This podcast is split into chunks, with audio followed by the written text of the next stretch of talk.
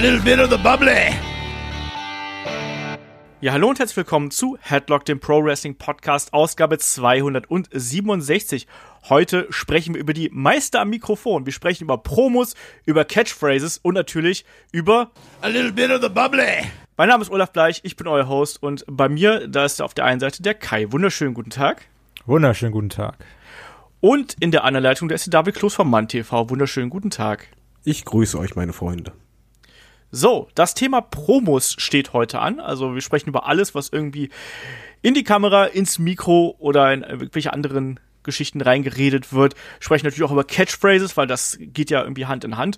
Und ich habe ja zuletzt, ja, rumgefragt, über was für Themen wir denn mal sprechen sollen. Und das hier war auch ein Themenvorschlag, der kam vom Andreas K. auf Twitter. Also schönen Dank dafür. Das war auch so eine Idee, die mir schon seit längerem im Kopf rumgeschwebt ist, dass man eigentlich mal darüber plaudern könnte. Und ich dachte mir, Mensch, zwischen den ganzen aktuellen Sachen, die momentan abgehen, Clash of Champions, äh, NXT jetzt irgendwie live und dann auch demnächst AEW, da kann man auch mal schnell so ein Konzept-Podcast hier reinhauen. Warum auch nicht? Ja, legen wir doch einfach mal los. Ähm, was sind denn Promos eigentlich? Das ist ja immer so die, die allererste Frage, einfach mal zu definieren, was denn eigentlich eine Promo ist. Kai, was ist denn eine Promo?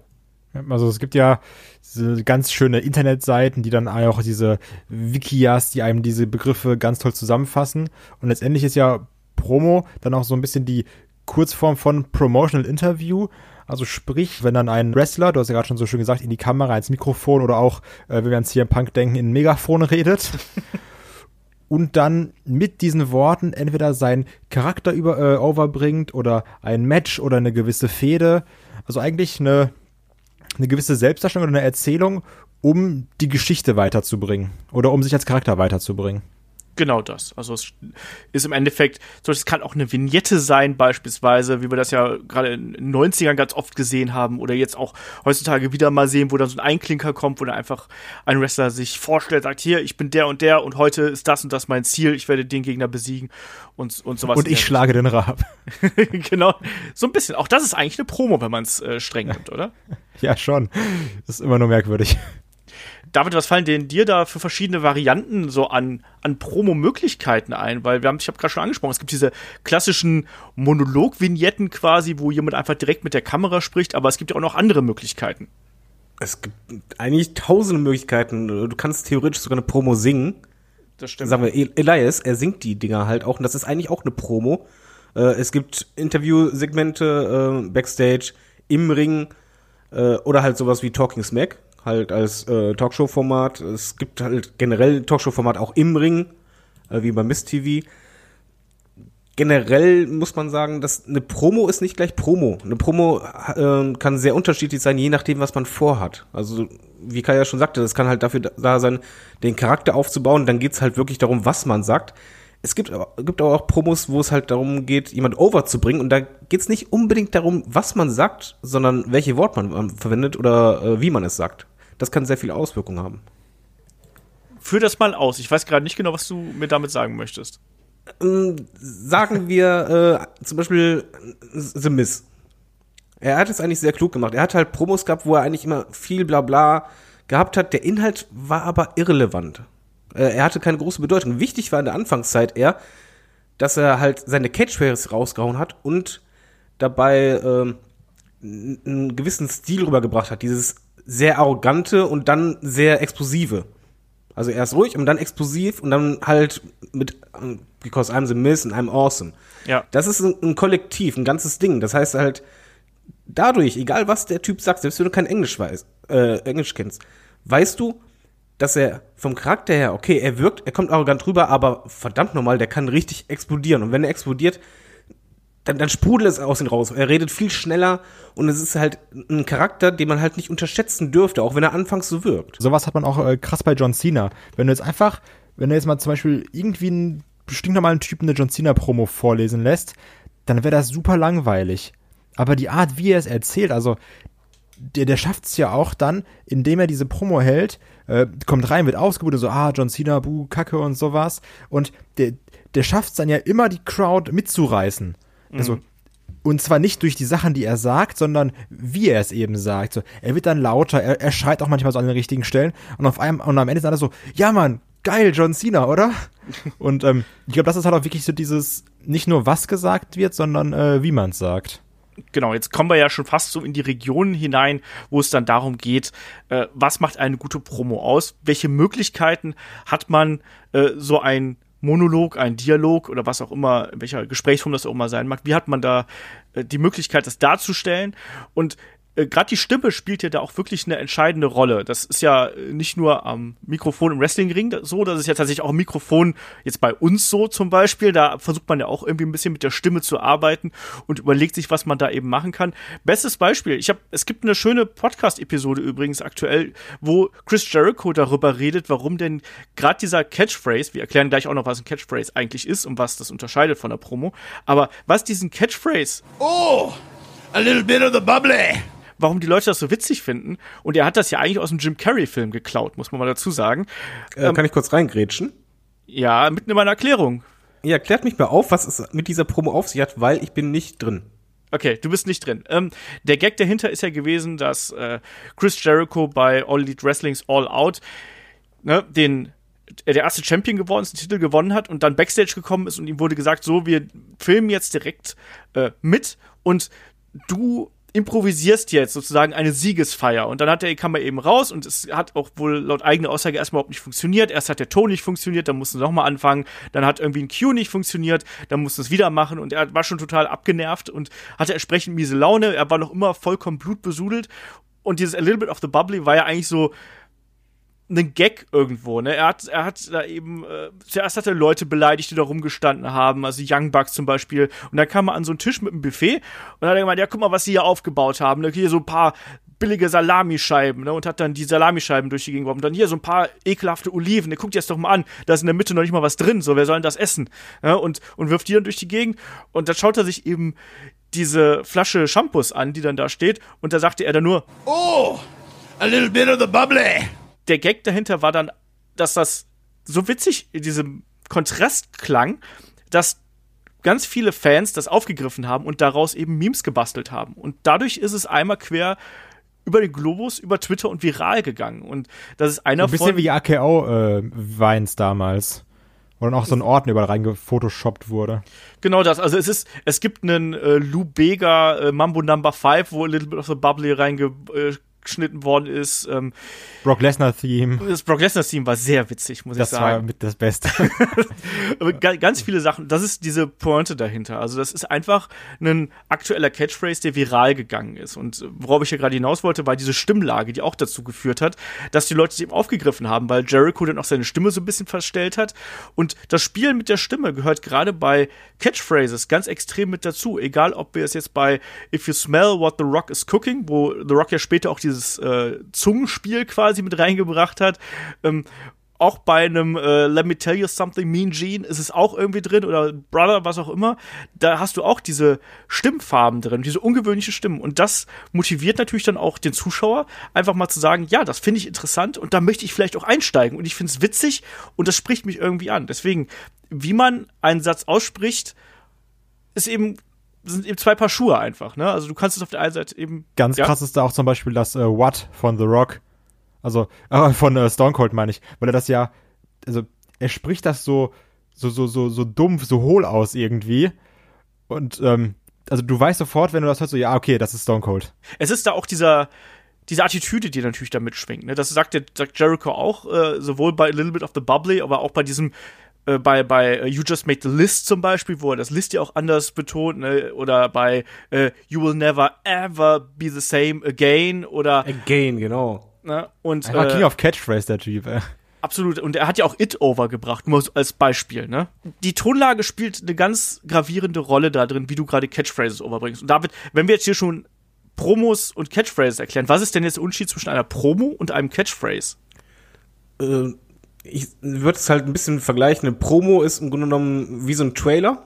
Es ist, erzählt halt schon eine Geschichte, äh, will was verkaufen, will, will denjenigen näher bringen. Und eine Catchphrase ist für mich eigentlich eher sowas wie ein Poster. Das ist halt einfach eine eine Aussage oder irgendwas, was sich wiederholt, das ist sehr wichtig, was sich festsetzt bei den Leuten und der Wrestler immer wieder bringt. Wichtig sind dabei zum Beispiel auch Pausen. Also sagen wir zum Beispiel bei ähm, Walk with Elias, wichtig ist da die Pause. Also bei einer Catch oder egal, selbst bei What oder sonst irgendwas.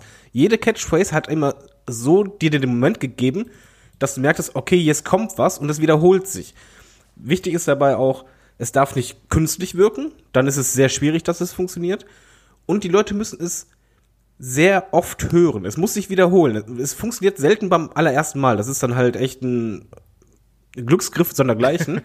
Sondern eine Catchphrase ist das quasi ein Wiedererkennungswert. Eine Aussage das. Äh, oder eine Haltung oder sonst irgendwas.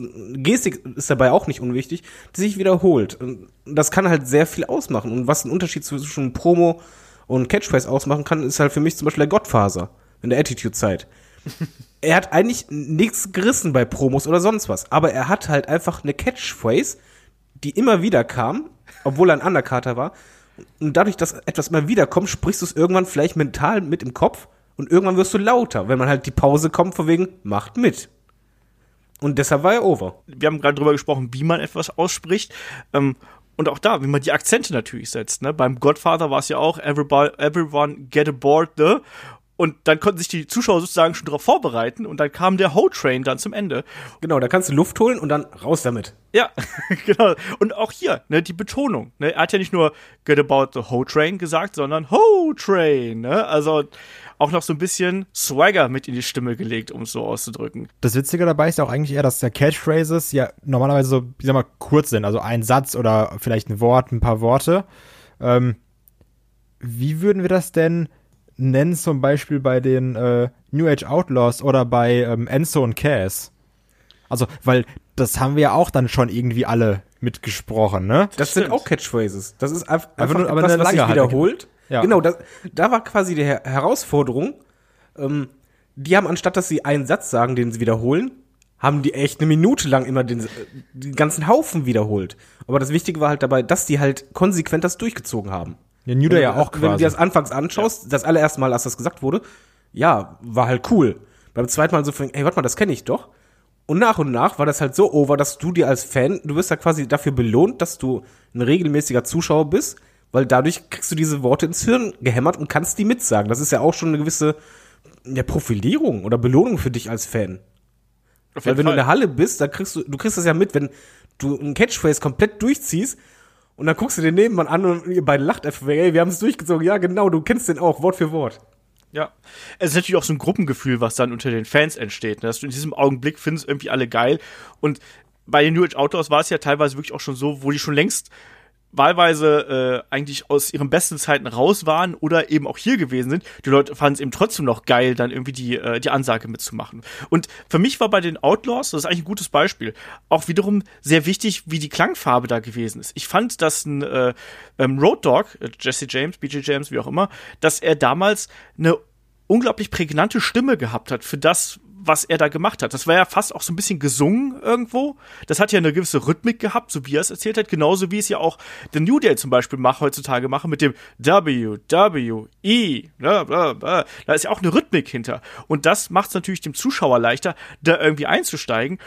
Und sind wir ehrlich, wir Zuschauer oder wir Menschen sind Gewohnheitstiere, wenn wir etwas möglichst oft hören, wie lernt man Dinge am besten, indem man sie singt? Also ich meine, die meisten kennen heute noch irgendwie Hänschen Klein äh, und irgendwelche anderen Kinderlieder ähm, auswendig, ähm, weil die eben gesungen worden sind, weil sie einem immer wieder und immer wieder in den Kopf getrommelt werden, mit Rhythmik, mit Musik. Und hier ist das eben so ähnlich. Also äh, bin ich komplett bei dir. Ich bin auch da komplett bei dir, dass es, dass es auch ein Catchphrase ist, im Endeffekt. Es ist zwar eine sehr lange Intro-Sequenz, aber es ist meiner Meinung nach auch eine, eine Catchphrase. Und jetzt haben wir eigentlich schon ganz viele Dinge angesprochen, die eine gute Promo ausmachen. Von der richtigen Betonung über Pausen, zum Beispiel auch bei If You Smell What the Rock is Cooking, ne? hatten wir das ja auch.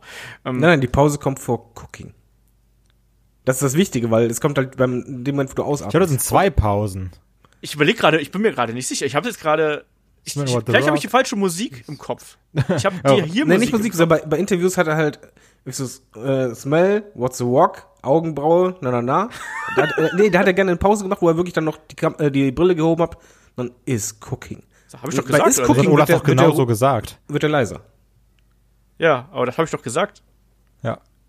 Ja, aber aber manchmal ist noch vor is cooking, hat er Pause Ja, reingemacht. Ja, meine Pause war jetzt nicht so lang wie bei The Rock, aber so, die nein. sollte, sollte schon da sein. Fünf Minuten Apropos Pause. Pausen, äh, wollen wir jetzt zu den Anfangszeiten kommen?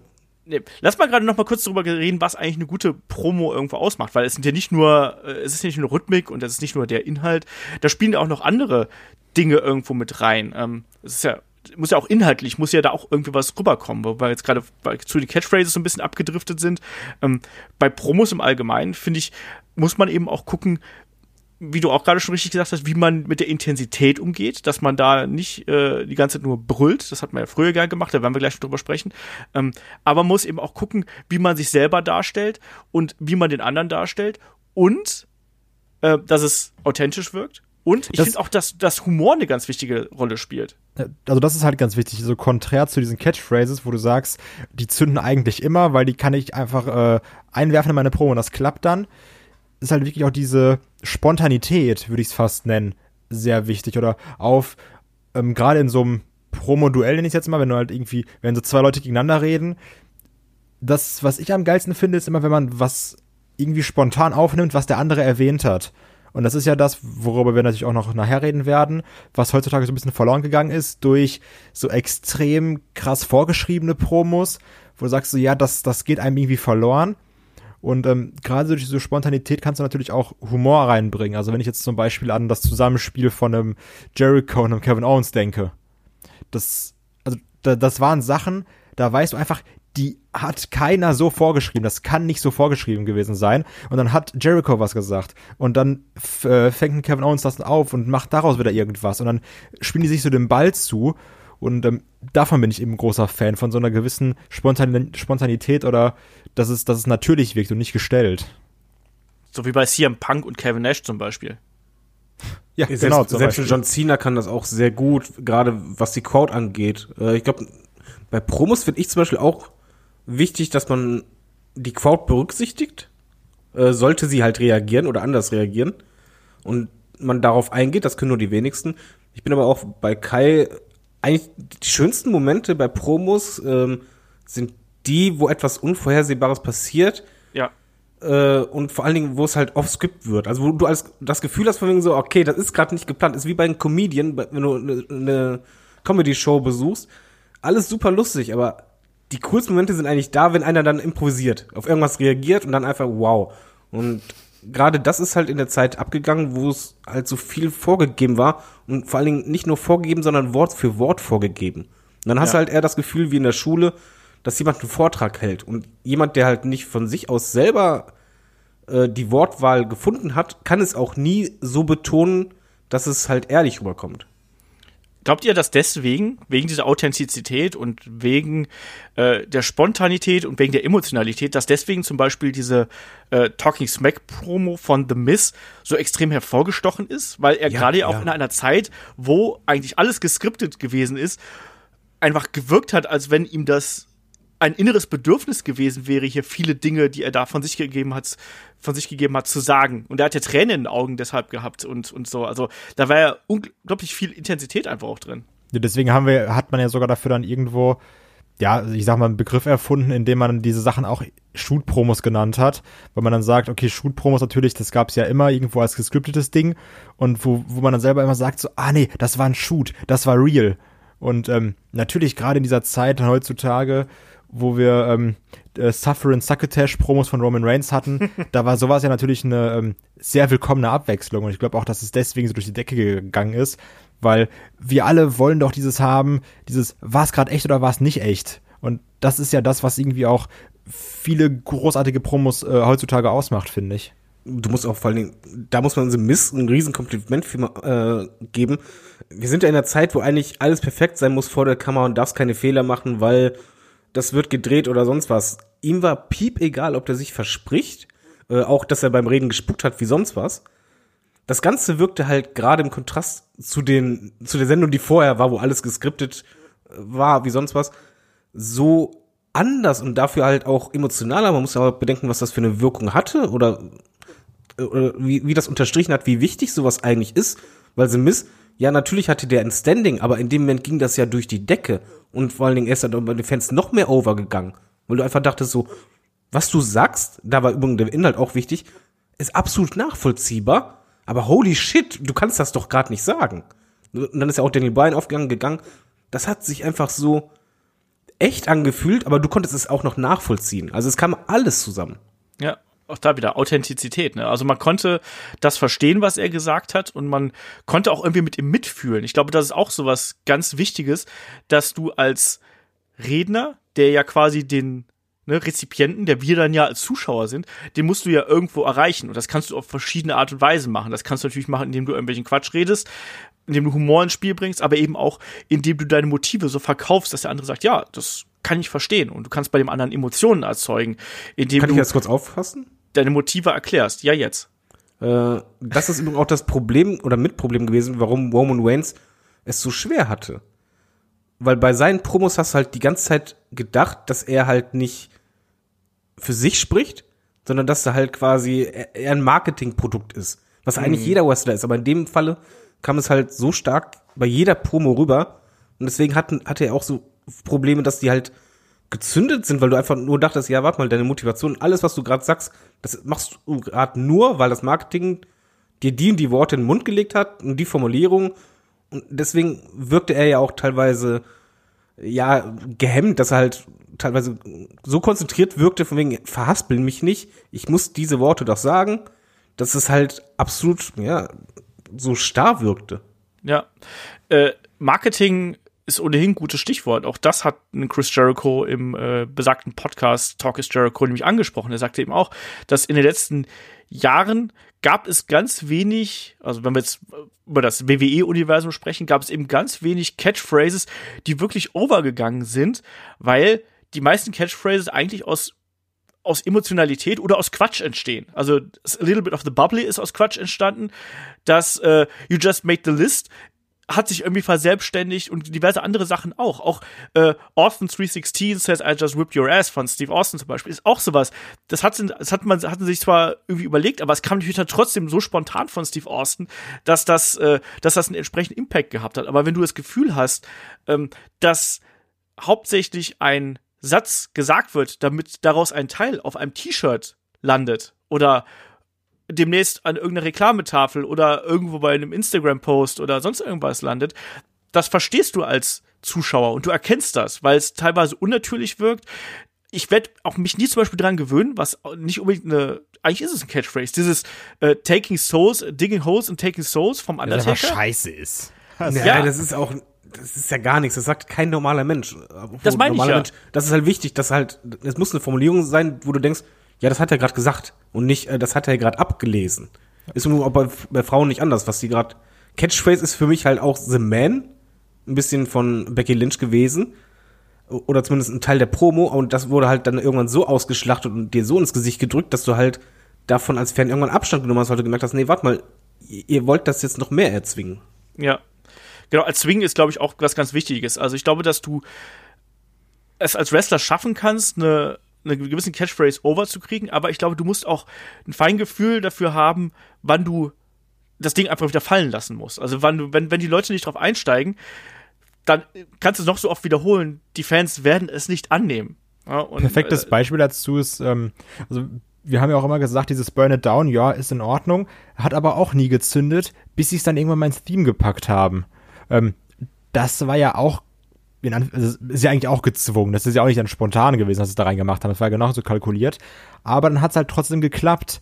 Eine andere Sache, wenn man bei Rollins bleibt, ist, was er jetzt irgendwie in Monat häufiger gesagt hat oder sagen sollte, war dieses Ignite the Fire, wo du auch so bist. Also, Oh nee, lass einfach mal sein. Also, wir haben heutzutage noch ein paar, die sind halt schon konzipiert natürlich, die sind aber immer noch geil. Zum Beispiel dieses, was David gesagt hat, dieses Walk with Elias ist immer noch super stark. Oder auch wenn du jetzt an Bray Wyatt denkst, die Dinger sind zwar auch konzipiert, die sind jetzt ja auch nicht spontan entstanden, aber ähm, ein Yowie Wowie oder dieses Let Me In, das sind trotzdem geile Catchphrases, meiner Meinung nach. Ich finde, dass bei diesen Catchphrases, die du genannt hast, da kommen bei denen, die funktionieren, kommen verschiedene Sachen zusammen. Let me in beispielsweise verbinde ich sofort mit dem Gesichtsausdruck von Bray Ja, Wyatt, na, der komplett. vorher Blödsinn macht und dann sagt, let me in und dieses versteinerte, böse Gesicht dann. Und diese äh, raue Stimme dabei. Genau. Eben auch noch. Walk with Elias ist allein dadurch witzig, dass es WWE heißt. Also, das tut mir leid. Und, und das, das klappt dadurch irgendwie. Was, was war das dritte, was du noch genannt hast? Yowie Wowie. Ja. das sagt man einfach gerne. Ja, also, na, aber, aber das sind jetzt ja keine Sachen, die spontan entstanden sind, das meine Nein, ich. absolut nicht. Aber absolut gut nicht. sind sie trotzdem, das meinte ich jetzt noch. Aber ich sag mal so, es gibt ja auch bei Filmen oder sonst was, es gibt ja Drehbücher, wo du einfach denkst, oh mein Gott, so redet kein Mensch und andere, wo du einfach denkst, ja, das ist absolut authentisch.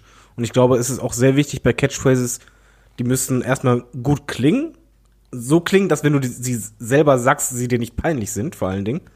Und sie müssen auch zum Charakter passen. Ich finde zum Beispiel bei Bray Wyatt, äh, wenn wir den schon haben, war ähm, der Gesang, als, als er da äh, He's Got the Whole World gesungen hat, das war für mich auch eine Catchphrase, aber es hat halt gepasst, genau wie vorher mit diesem We're Here. Ja. Das war auch geil. Und genau wie Burn It Down, bei Burn It Down zum Beispiel, im Theme, da hat die WWE es klug gemacht. Sie haben zum Beispiel nicht gemacht, dass er direkt mit den Füßen stampft und quasi diesen Rhythmus will, sondern dieser Rhythmus mit den Füßen, dass er das im Match noch einbaut, der kam ja erst, nachdem die Leute bei dem Theme angefangen haben mitzuschreien. Und das ist halt wichtig. Absolut. Ja. Ähm, David, du wolltest gerade so ein bisschen auf die äh, Entwicklung quasi, die Promos über die letzten Jahrzehnte genommen hat, so ein bisschen eingehen, weil da haben wir uns natürlich auch drüber Gedanken gemacht. Man merkt ja schon, wir haben es jetzt ja gerade bei den aktuellen Beispielen gerade eben schon ein bisschen angesprochen, man merkt ja schon so eine ja, Entwicklung auf der einen Seite, aber eben auch man erkennt verschiedene Trends, wenn man sich so die letzten drei, vier Jahrzehnte Wrestling anschaut, ähm, wie, wie Promos und wie Interviews abgelaufen sind. Was ist denn dir so eingefallen? Ja, man erkennt vor allen Dingen, ähm, wie sich das im Laufe der Zeit entwickelt hat, beziehungsweise die Wrestler auch geschult wurden. In den 80ern und 90ern war da halt Wrestler, die wurden vor die Kamera gestellt und du, da wurde es halt einfach gesagt, wegen, ja, hier sag jetzt was. War sehr viel Freestyle, aber im Grunde genommen konnten die Leute, Anführungszeichen, nicht reden. Dadurch hattest du dann halt sehr, sehr viel Gebrülle, was dann halt auch den Nachteil hatte, dass sich fast alle Wrestler gleich anhörten oder die Promos gleich waren. Also es war einfach Geschrei. Ein Earthquake hat geschrien. Auch zum Beispiel bei, bei Legion of Doom, da wu- wurde einfach nur geschrien in die, Kamera. Und das war halt, ja, die 80er und 90er, das war schon fast ein Running Gag, dass das ja sogar in irgendwelchen Sitcom-Serien quasi nachgeäfft wurde, wenn halt gesagt wurde, ey, WWE-Promo, äh, oder beziehungsweise Wrestling-Promo, dass einfach immer geschrien wurde in die Kamera und ja, beim nächsten Mal, da nehme ich den Titel ab, na, na, na. Es wurde immer dasselbe gesagt. Und es gab auch weniger Catchphrases, es gab zwar welche, aber es waren halt deutlich weniger. Und bei Promos finde ich auch sehr wichtig, dass Wrestler sich unterscheiden. Und gerade in den 80ern und 90ern haben sie sich halt sehr wenig äh, unterschieden. Es wurde sehr viel gebrüllt. Aber dann kam halt gerade so jemand wie ein Ultimate Warrior. Er hat auch gebrüllt, aber er hatte Promos, wo er auch immer wieder ruhige Phasen drin hatte. War es der Ultimate Warrior? Ja, Ultimate Warrior, oh, wenn er über den Mond redet und so, da war der ganz, ganz ruhig. Ja, weil er Quatsch redet. Ja, er redet Quatsch, aber er, er hat es zumindest so gemacht, dass, auch wenn es absolut keinen Sinn ergab, was er sagte, weil es war dir auch eigentlich eh egal, war das schon so, dass er dir mehr im Gedächtnis geblieben ist. Und ganz krass ist für mich halt auch Jake Roberts. Jake Roberts hat genau das Gegenteil von den Wrestlern damals gemacht, und zwar nicht gebrüllt, sondern sehr, sehr ruhig gesprochen. Teilweise so, als würde er sich mit dir unterhalten.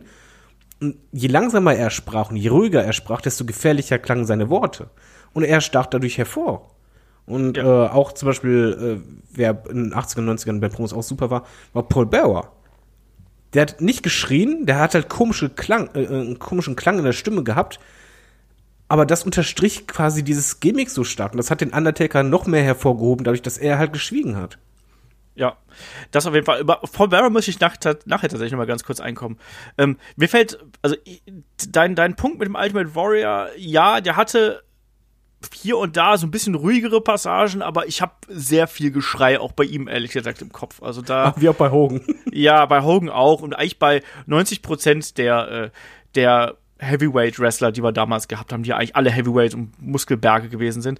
Ähm, Jetzt, wo du das sagst, das stimmt. Eigentlich waren die Heavyweights, die geschrien haben und die normal oder kleineren Wrestler wie Bret Hart, Shawn Michaels und so, die waren meistens die, die eher ein bisschen genau, ruhiger gesprochen haben. Zum Beispiel auch Mr. Perfect war jetzt auch nie jemand, der irgendwie großartig geschrien hat oder sonst irgendwas. Oder auch einen Ted DiBiase wollte ich hier noch äh, hervorheben, der sowohl mit seiner Stimme echt gut gearbeitet hat, der hatte auch schlechte Promos gehabt, muss man dazu sagen, aber ähm, der hatte trotzdem was ganz Bestimmtes in der Stimme, plus natürlich diese super prägnante Lache, die er irgendwie mitge mitgebracht hat, weil die hast du auch nicht vergessen. Und bei der Legion of Doom, die du gerade angesprochen hast, das war ja dann auch teilweise noch so, da hatten die ja noch äh, äh, Paul Ellering als Manager, der war ja auch jemand, der der hat ja fast was, was, äh, äh, was Geistliches gehabt von der Art und Weise, wie er sich ausgedrückt hat. Der hat ja wirklich da ähm, mit Motiven und mit, mit sehr salbungsvollen Worten um sich geworfen, aber eben auch recht laut teilweise. Aber Jake Roberts zum Beispiel hat ja auch gesagt, ähm, auf der einen Seite will, wollte er natürlich bedrohlich wirken, auf der anderen Seite hat er eben auch gesagt, ja, aber je leiser ich spreche, umso besser müssen mir die Leute zuhören.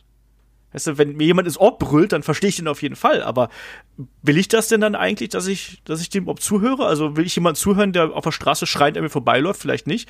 Aber vielleicht, wenn jemand zu mir kommt und mir sagt, hier, äh, hör mal, ich spreche im vernünftigen Tonfall mit dir, ne, ich muss dir was erzählen, dann hört man da vielleicht eher zu. Kannst So, du dich also- eigentlich noch an die Promos erinnern zur Survivor Series Zeit immer? Wenn dann da fünf Wrestler standen, am besten noch große, und es war eigentlich nur ein einziges Durcheinanderschreien. Einmal schreit der eine, dann schreit der nächste, dann schreit der nächste, dann nochmal. Ja, das absolut. Das war äh, ein, Klingt ein, wie ein, Flohmarkt. Ja, Letzter Preis. Nordkurve. ähm, Hallo? Damit wird Ähm, Sinn geschrien. Ich, ich will hier auch noch vielleicht noch mal so einen Randy Savage auch noch mal jemand, äh, hervorheben. Ne? Der war ja auch jemand, der Oh, ja. die, die, den Wechsel in, den, in, den, äh, in der Lautstärke stark gehabt hat, aber vor allem auch durch seine Stimme extrem bekannt geworden ist. Das war ja wirklich ein Markenzeichen für ihn. Ja, der ist ja so weit geschafft, dass, glaube ich, ganz Amerika schon beim ersten Satz direkt gehört hat, ey, das ist doch Macho Man. Ja, Also er hatte wirklich eine sehr, sehr besondere tiefe Stimme, aber wie du gerade sagst, was er halt wirklich auch sehr gut gemacht hat zu einer Zeit, wo es halt nicht so üblich war, diese ähm, Tempowechsel bzw. Lautstärkewechsel allerdings so anders als jeder anderes, das schwer zu erklären. Nur Macho Man hatte diese bestimmte Reihenfolge, dieses unbrechbare Vol- wegen und dann ne, ne. So, so einfach nur zwei Wörter so ganz leise hinterher. Das hat kein anderer Wrestler gemacht. Das Krasse dabei ist auch sogar, dass halt die Catchphrases dann so berühmt waren, dass man ja auch einfach gesagt hat, okay, ich pack dir jetzt irgendwie eine, eine Beefy in der Hand, du sagst deine Catchphrase und das ist dann unser Werbespot. Oh yeah. Snap into it. Also das ist ja auch so das gleiche gewesen. Du, hast einfach dann dem Produkt in die Hand gedrückt und dann hier sag mal deine Catchphrase und dann sag mal, wie geil das Produkt ist. Bums Werbespot im Kasten. Also so bekannt waren diese Catchphrases. aber auch nur, und da kommen wir sicher später dazu oder gleich, ähm, wenn die Wrestler auch das gewisse Charisma hatten. Das, das, spielt alles zusammen. Also nicht nur die Betonung, sondern halt auch die Selbstsicherheit vor der Kamera und die Präsenz dabei.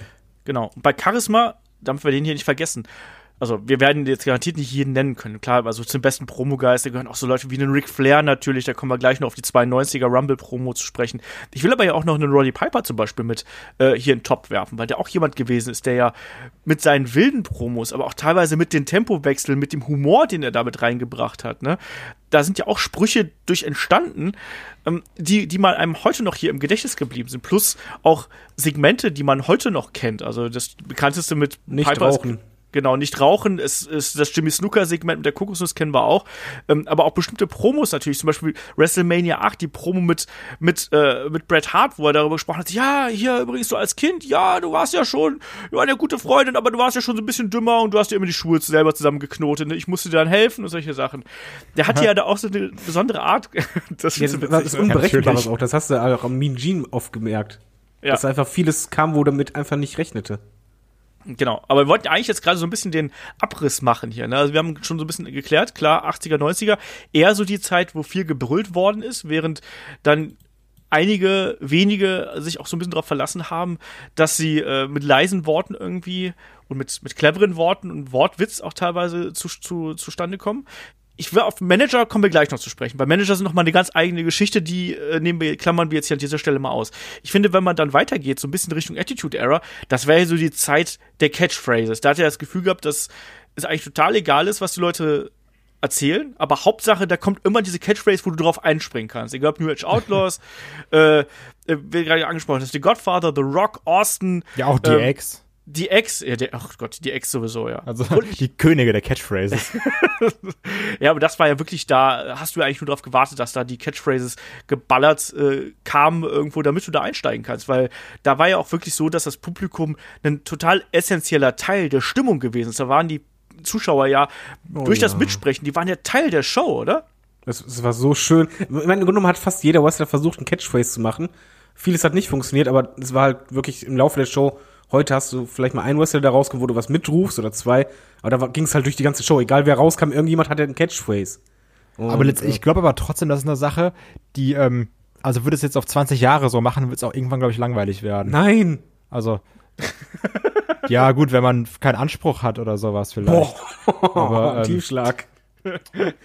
Nein, ja, aber, äh, also, okay. so dauerhaft das Gleiche, das, das wäre dann schon irgendwie, also wenn man es gab ja dann auch schon viele Sachen, wie Olaf gerade gesagt hat, da war halt der Inhalt egal, Hauptsache du sagst die Catchphrase und wenn du das irgendwie über zehn Jahre streckst, dann weißt du irgendwie so, ja okay, wir können jetzt alle irgendwie fragen, was der Stein kocht oder sowas, aber ich würde auch mal gerne wissen, was der Stein macht. Das ist richtig. Das ist ja auch der Unterschied zwischen einem Wrestler, der halt äh, lange over ist oder jemand, wo halt das Publikum die Lust auch an der Catchphrase verliert. Also ein Feed Me More beispielsweise war halt auch, da hatte einen kurzen Peak und ebbte dann schneller ab als sonst was. Äh, da muss schon was hinterstecken. Ich, ich finde sowas sehr, sehr wichtig. Ich gebe halt zu, dass, dass meine Frau und ich vor dem Fernseher so manche Catchphrase halt einfach abfeiern, weil du halt gespannt bist, machen jetzt alle mit oder wie laut sind die? Und ich glaube, in der Halle ist das auch noch mal etwas, was dafür sorgt, dass generell am, im Laufe des Abends, beziehungsweise für den ganzen Abend hinweg, eine gute Stimmung da ist, weil du immer wieder abgeholt wirst und integriert wirst. Das ist wie beim, beim Konzert. Beim Konzert, äh, was ich, von der Band, die halt nur ihr Programm runterdudelt, bin ich nicht so top motiviert bis zum Ende da, als beispielsweise bei den Ärzten, wo ich halt Teil der Show bin. Das Und ich finde, das ist schon ein, ein wichtiger Grund vielleicht auch, warum es heutzutage in den Hallen auch ein bisschen ruhiger ist. Und was bei der Attitude-Zeit noch hinzukam, es waren nicht nur Catchphrases, sondern es wurde normaler geredet, aber normaler geredet in, in der Hinsicht, sagen wir zum Beispiel zwei Kerle ähm, in der Bar provozieren sich oder wollen sich provozieren, so in etwa klang es. Also es war halt Konf Konfrontation, Ja, da, da, Provokation das auf jeden Fall, da bin ich bei dir. bei und, und halt mal ruhig, dann lauter, aber es war halt so, es wirkte so echt, als wenn, als wenn die beiden sich gleich wirklich prügeln wollen. Ja, ich glaube auch, das, was Kai meint, ist ja, dass du quasi nicht dein Leben lang auf derselben Nein, nein. Catchphrase rumreiten sollst. Und dann, ich glaube, es geht ja auch immer darum, dass eine Evolution, eine Veränderung da ist. Und das ist ja das Interessante, wenn man sich zum Beispiel den Chris Jericho anschaut oder auch andere Wrestler, die eben äh, gut am Mikrofon sind. Ähm, da ist es dann nun mal so, dass die immer wieder neue äh, neue Sätze für sich erfinden oder manchmal natürlich auch diverse Dinge so lange reiten, bis es dann irgendwann schon so wieder nostalgisch ist. Ich, also ich sag's dir ganz ehrlich, wenn jetzt dann Mick Foley ankommt und Have a Nice Day oder äh, dann irgendwie hier sein sein Cheap Pop holt, das ist dann schon witzig. Also auch wenn du dann in der Halle bist, ist das witzig und du lachst dann halt, weil du sagst, ja, das hat er ja schon vor zehn Jahren so gemacht, der. Ja, aber äh, guck mal, auch, sagen wir zum Alter Beispiel, wir nehmen mal The Walk. The Walk äh, hatte jetzt nicht nur diese eine Catchphrase, sondern er hat im Laufe der Zeit, nachdem die eine funktioniert hat, dann nicht darauf beruht und dann die die ganze Zeit gebracht, sondern da kamen ja andere hinzu. Genau. Ja, das ist Also ja da auch kam halt das mit Candy Ass oder äh, Millions and Millions. Genau, na, genau, das ist, kam halt eine Entwicklung. Das ist halt wichtig. Selbst bei den Stone Cold gab es auch eine Entwicklung. Es kamen nach und nach andere Sachen hinzu. Das, was du sagst, das stimmt total. Ich könnte halt auch nicht einen Wrestler ertragen, der halt zehn Jahre lang oder 15 Jahre lang immer nur diese eine Catchphrase hat und das war's. Deswegen ist zum Beispiel The Miz auch sehr klug gewesen, dass er halt dieses mit dem Awesome irgendwann deutlich runtergedrückt hat. Ja. Das muss eben auch irgendwann sein, damit du auch äh, deinen Charakter weiterentwickeln kannst, weil auch ein Charakter sollte ja nicht stagnieren. Das ist ja was, was wir auch sehr oft kritisieren zuletzt, dass auch sehr viele ähm, Figuren, die uns gerade WWE präsentiert, äh, auf einer ähnlichen Stufe stehen bleiben und da irgendwie nicht vorankommen. Wenn um ich, einen lebendigen, Entschuldige, um einen lebendigen äh, Charakter darzustellen, muss da eben auch eine Progression drin sein. Das gehört eben auch dann mit dazu. Kai, wenn ich jetzt den Sprung machen dürfte von der Attitude Era so in die aktuellere Zeit. Ähm, Ja. Und da finde ich es ganz gut, was David gerade gesagt hat, weil ich glaube auch, dass zum Beispiel ähm, durch gewisse Regelungen auch Wrestler sehr eingeschränkt werden. Jetzt, wenn du zum Beispiel daran denkst, okay, wir haben jetzt ein PG-TV, dann klingt es eben nicht, dass da die zwei muskelbepackten Typen wie in der Kneipe sich gerade prügeln, sondern dann wird dann immer gesagt so, ja, du bist aber auch feige. Und dann sagt er, ja, du bist aber auch sehr feige. Und dann sagt er, du bist aber ein Quatschkopf. Und Du doof, Mann. ja, und das, das würden sie halt anders sagen im Normalfall. Und Ja. das, da geht dann auch so ein bisschen der äh, Realismus wieder verloren, wo du wirklich weißt, okay, ja, wir müssen hier gerade um das, das F-Wort irgendwie rumtänzeln oder sowas. Und dann ist es halt nicht Seth fucking Rollins, sondern es ist halt Seth freaking Rollins. Du bist so, ja, ey, du bist halt auch irgendwie 30 Kollege, so du kannst auch vielleicht fucking sagen. Ja, vor wenn allem, du musst ja einfach mal Bilder vorstellen. Äh, Entschuldigung fürs Reingritschen.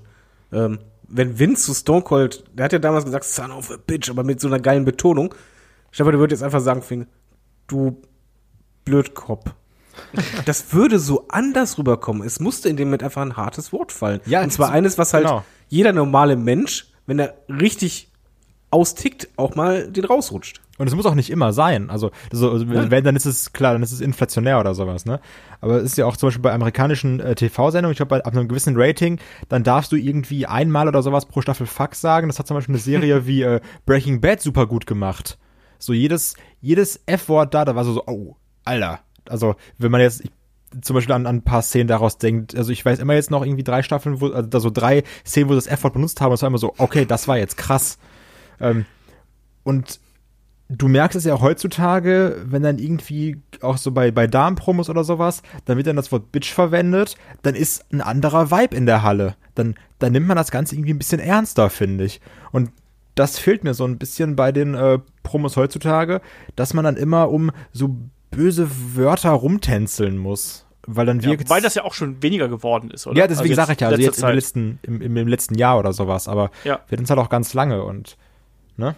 Ja, klar. Ich meine, es geht ja immer noch darum, da muss man uns auch allen gar nichts vormachen. Ne? Wrestling ist nun mal eine Darstellung von Gewalt irgendwo und eine Darstellung von Konflikten ne? auf einer äh, Bühne irgendwo. Und da darf man oder sollte man entsprechend auch die Aggressivität, die in den Kämpfen ausgetragen wird, auch entsprechend mit den Worten unterstreichen. Und dafür gehört natürlich äh, ein gewisses Vokabular dazu.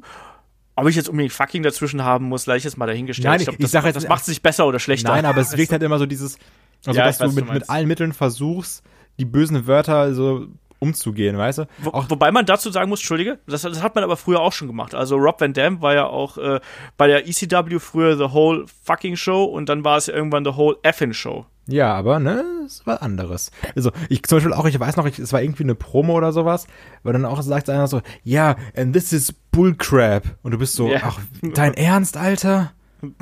Also dann, Ja. dann bin ich auch wieder raus. Ja, ich glaube, Ja. wichtig, ich glaube, da können wir auch direkt zur aktuellen Zeit einfach nur mehr kommen. Dieses, diese Natürlichkeit, die gerade in der Attitude-Zeit da ist, da- das hatte einen Grund, warum das so overging.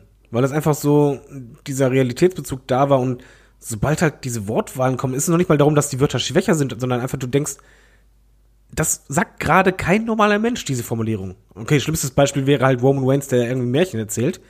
Aber immer noch legendär. Ja, wichtig ist bei Promos für mich wirklich, dass ich denjenigen das abkaufe und nicht denke, dass ich im Theater sitze, wo jemand vor einem, von einem Blatt Papier abliest oder etwas auswendig gelernt hat. Gerade Ja, dieses genau das. natürliche Reden, ich weiß, das kann nicht jeder. Ähm, das heißt aber auch nicht, dass jeder ohne Skript rausgeht. Zur Attitude-Zeit, man hat ja mal Skripts online gesehen, wie die aussahen. Es gab da schon Ankerpunkte und je nachdem, welcher Wrestler es war, hatte der eine halt einfach nur wegen, ey, hype mal das Match bitte so. Alles klar, mache ich. Das war die einzige Anweisung. Beim anderen standen halt Stichworte, wo es einfach darum ging, versucht diese Richtung zu halten, aber diese Verbindung, wie er es formuliert, das stand ihm offen. Ich glaube, dass bei der Attitude Era auch ganz oft Grenzüberschreitungen so eine Motivation gewesen sind, dass Fans da eingestiegen sind. Dieses, oh, das hat er jetzt nicht gesagt, oder? Das darf man doch nicht sagen. Du bist doch im Fernsehen. So weit darfst du doch nicht gehen. Ähm, ich glaube, dass das auch ein Teil gewesen ist, der da irgendwie interessant gewesen ist. Also, dass du immer die quasi so eine Art, nicht, nicht Vorbild, aber dass du, dass du jemanden gehabt hast, der auch bereit ist, nicht nur im Ring irgendwie was äh, zu überschreiten, sondern eben auch äh, am Mikrofon hier und da mal so die Spitzen setzt, wo man normalerweise vielleicht in seinem eigenen persönlichen Alltag sagen würde, nee, das sage ich jetzt nicht, aber der, der, der ist ja hier der Star, ne, der ist der Darsteller auf der Bühne, der, der darf das sagen, ne, und der macht das. Und das finde ich cool, weil ich darf das nicht, so dieses Rebellendasein, was du, glaube ich, auch schon früher mal bei Steve Austin zum Beispiel immer angesprochen hast, ne, wer würde das nicht mal gern seinem Chef sagen? Ich glaube, das spielt hier auch so eine gewisse Rolle, die da, äh, die da mit reinkommt. Ähm, Es gab jetzt ja auch zuletzt die Meldung, dass bei WWE jetzt auch die äh, Skripte gelockert worden sind und ich finde, das merkt man auch ganz Ja. deutlich, dass die, dass die äh, spontaner in ihren Aussagen sind, dass sie es natürlicher anfühlt, oder? Ja, Kai definitiv. schreit grad ganz laut ja. Also, ähm, es ist halt immer so dieses, es gibt, es wird nie die von heute auf morgen Veränderung geben, aber trotzdem bei manchen Promos merkst du, da ist irgendwie, da, da, da ist ein anderer Flow drin als vorher. Und ähm, Ja. das mag ich. Und auch, also, keine Ahnung, bei, zum Beispiel bei, bei einem Daniel Bryan fällt mir das irgendwie ein bisschen auf, dass er so, manchmal merkst du, der steigert sich so in Sachen hinein und dann führt er die auch nochmal aus. Und ähm, das ist ja eben das, wie es ja, denke ich mal, auch am, vielleicht am besten ist oder bei, bei guten Wrestlern ist, die, die gute Mic-Skills haben, dass man sagt, okay, du musst das, das und das sagen, du hast hier diese drei Sachen, die du nennen musst, den Rest machst du selber. Und ähm, so finde ich es eigentlich angenehm und wie gesagt, jetzt gerade bei den aktuellen Weeklies merkst du bei manchen Leuten, dass es anscheinend so ist, dass man da das Vertrauen hat. Auch bei den Street Profits ist ja gesagt, dass die Dinger irgendwie live getaped sind und auch ohne Skript. Und super cool funktionieren, zumindest bei mir. Ja, bei Also mir auch. das, das ist halt überraschend dabei. Ich finde auch, dass du bei Wrestlern merkst, selbst die, die Promos sonst früher unsicher gehalten haben, wenn die ein bisschen mehr Freiheit haben, wirken die sicherer. Das ist vergleichbar mit, mit einem Vortrag, den du halten musst. Ja. Wenn, wenn du wortwörtlich dich an ein Skript halten willst, dann wirkst du unsicher, weil du denkst die ganze Zeit daran. Wenn du allerdings halt die Ankerpunkte hast und weißt, was du sagen willst, aber das frei formulierst, redest du immer sicherer. Und ich, ich finde, das merkst du vor allen Dingen heutzutage, muss man nur bedenken, die haben ja im Performance Center ja auch einen eigenen Bereich, wo du Promos üben kannst, mit einer Kamera, du kannst es anschließend analysieren. Und die Wrestler generell, nicht jeder hat das Talent, aber die sind alle so viel weiter als in den 90ern, auch sogar weiter für mich als in der Attitude-Zeit, nur da fehlt nur die Freiheit. Ich glaube, dann ist sehr, sehr viel möglich, weil die sind einfach deutlich professioneller und geschulter. da, darf ich dich da mal gerade was fragen, wenn du schon das so hier positiv darstellst? Ich finde, dass ähm, durch den Ver die Veränderung im Wrestling in den letzten 15 Jahren, sprich nach Ende des äh, Monday Night Wars, ähm, dem Zusammenbruch von ECW, WCW und dann eben dem Aufblühen der Independent-Szene, die hauptsächlich dadurch groß geworden ist, dass du eben geile Workrate-Wrestling-Matches gehabt hast. Jetzt, ich nehme jetzt einfach Ring of Honor als Beispiel, PWG, ähm, TNA noch irgendwo so dazwischen. Ähm, hab ich aber, das ist jetzt meine persönliche These, habe ich so das Gefühl, dass bei vielen Wrestlern, die dann jetzt vielleicht gute Talker geworden sind, aber dass die beispielsweise am Anfang, wo sie zu WWE gekommen sind, dass da was gefehlt hat. Ich nenne es nur so als Beispiel. Einen Daniel Bryan. Schau dir ganz frühe Promos von dem Daniel Bryan an. Da hat man zwar gemerkt, da ist was, da fehlt aber noch ein bisschen was. Ich finde auch ein AJ Styles hat ja extrem lang gebraucht, bis er sich vor dem Bildschirm wirklich am Mikrofon 100% wohlgefühlt hat. Schau dir alte TNA-Sachen zum Beispiel von ihm an. Da hat das überhaupt nicht gepasst und da hat es auch sehr, sehr lang gedauert. Ähm, da gibt's noch, da gibt's noch einige andere Beispiele, aber seht ihr einen Zusammenhang zwischen diesem äh, Independent Wrestling Style und dann eben vielleicht nicht ganz so guten Mic-Skills, wie man es wie man's erwartet, genauso auch vielleicht äh, in die, genau in die andere Richtung. Wir haben einen Kevin Owens, der extrem gut ist am Mikrofon, einen Sami Zayn, wo man vorher gedacht hat, mein Gott, der hat doch nur hier Arriba als El Generico gesagt und das war immer der Superredner. Ähm, seht ihr da einen Zusammenhang mit dem, mit dem Wrestling-Stil und der Art und Weise, wie Wrestler quasi das Handwerk des Redners erlernen? Glaube, Wen fragst du? ich fange jetzt einfach an zu reden. Ähm, ich glaube nicht, dass es dazwischen, also bedingt zwischen dem Stil einen Zusammenhang gibt, sondern eher, wie wird der Fokus im Indie-Wrestling gelegt.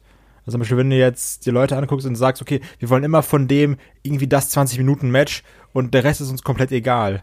Ähm, da denke ich jetzt vielleicht an Ricochet, wo ich sage, ja, ey, im Ring, fantastischer Typ, guck dir mal seine Indie-Matches an, die waren alle fantastisch. Reden ist er aber jetzt irgendwie, ist nicht so seine Stärke. Da merkst du, okay, der ist irgendwo hingefahren, hat sein Match abgerissen und dann ist er wieder weggefahren. Ähm, wohingegen du natürlich auch andere Leute hast in den Indies, da hast du auch gemerkt, die haben auch schon damals viel geredet, auch ein äh, Kevin Owens, also Kevin Steen hat ja schon Promos gehalten. Und Absolut, ich ja. glaube auch, dass wenn man jetzt zum Beispiel ähm, komplett mal äh, anderes Beispiel, wenn du jetzt einem äh, Mike Canellis ein Mikrofon geben würdest, also so mehr Mic-Time, würde man, glaube ich, auch merken, dass er gar nicht schlecht am Mikrofon ist, weil er hat ja auch bei Ring of Honor viele Promos gehalten. Und das ist eben die Sache, wenn Leute schon in Indies mehrere Promos gehalten haben, ähm, haben sie da so eine gewisse Erfahrung, als vielleicht Leute, die nur aus den eigenen reinkommen, also vielleicht nur vom Performance Center und das da lernen, wo sie dann das zwar so ein bisschen von der Pike auf, aber nie so wirklich vor einer Crowd und so mit, mit, dem, mit dem Flow gehen. Ähm, und das ist wirklich davon abhängig, wie präsentierst du dich in den Indies? Also zum Beispiel, David Starr redet ja auch super viel. Dem würde ich jetzt, also da hätte Ja. ich jetzt auch kein Problem, den Mikrofon zu geben in der WWE, weil ich weiß, okay, der wird sicherlich können. Aber wenn du wieder andere Leute hast, die einfach nur ihre 20, 30 Minuten Matches abreißen, die immer gut sind, aber ihre Geschichte quasi im Ring erzählen, der müsste dann das Talken erst in der WWE lernen, wenn er dann zum Beispiel da wäre. Ja, mein, es gibt ja auch Wrestler, die bei WWE overgegangen sind, einfach über die In-Ring-Skills. Egal, ob es jetzt ein Chris Benoit gewesen ist, wir haben früher einen AJ Styles gehabt zum Beispiel, der auch einfach super beliebt gewesen ist, obwohl er eben eigentlich hauptsächlich durch die Matches brilliert hat. Auch ein Rey Mysterio ist jetzt ja, kein geiler Redner irgendwo. Also ein AJ hat sich jetzt zwar verbessert, aber ist halt immer noch kein krasser Redner, ne? Ja, eben. Also der, ich finde, AJ hält immer eine sehr ähnliche Promo, so, aber auf eine, auf eine gute Art und Weise. Ja, genau. Also Aber- aber hatte, du, du merkst aber auch, dass es sich jetzt in diesen drei Jahren krass verbessert hat.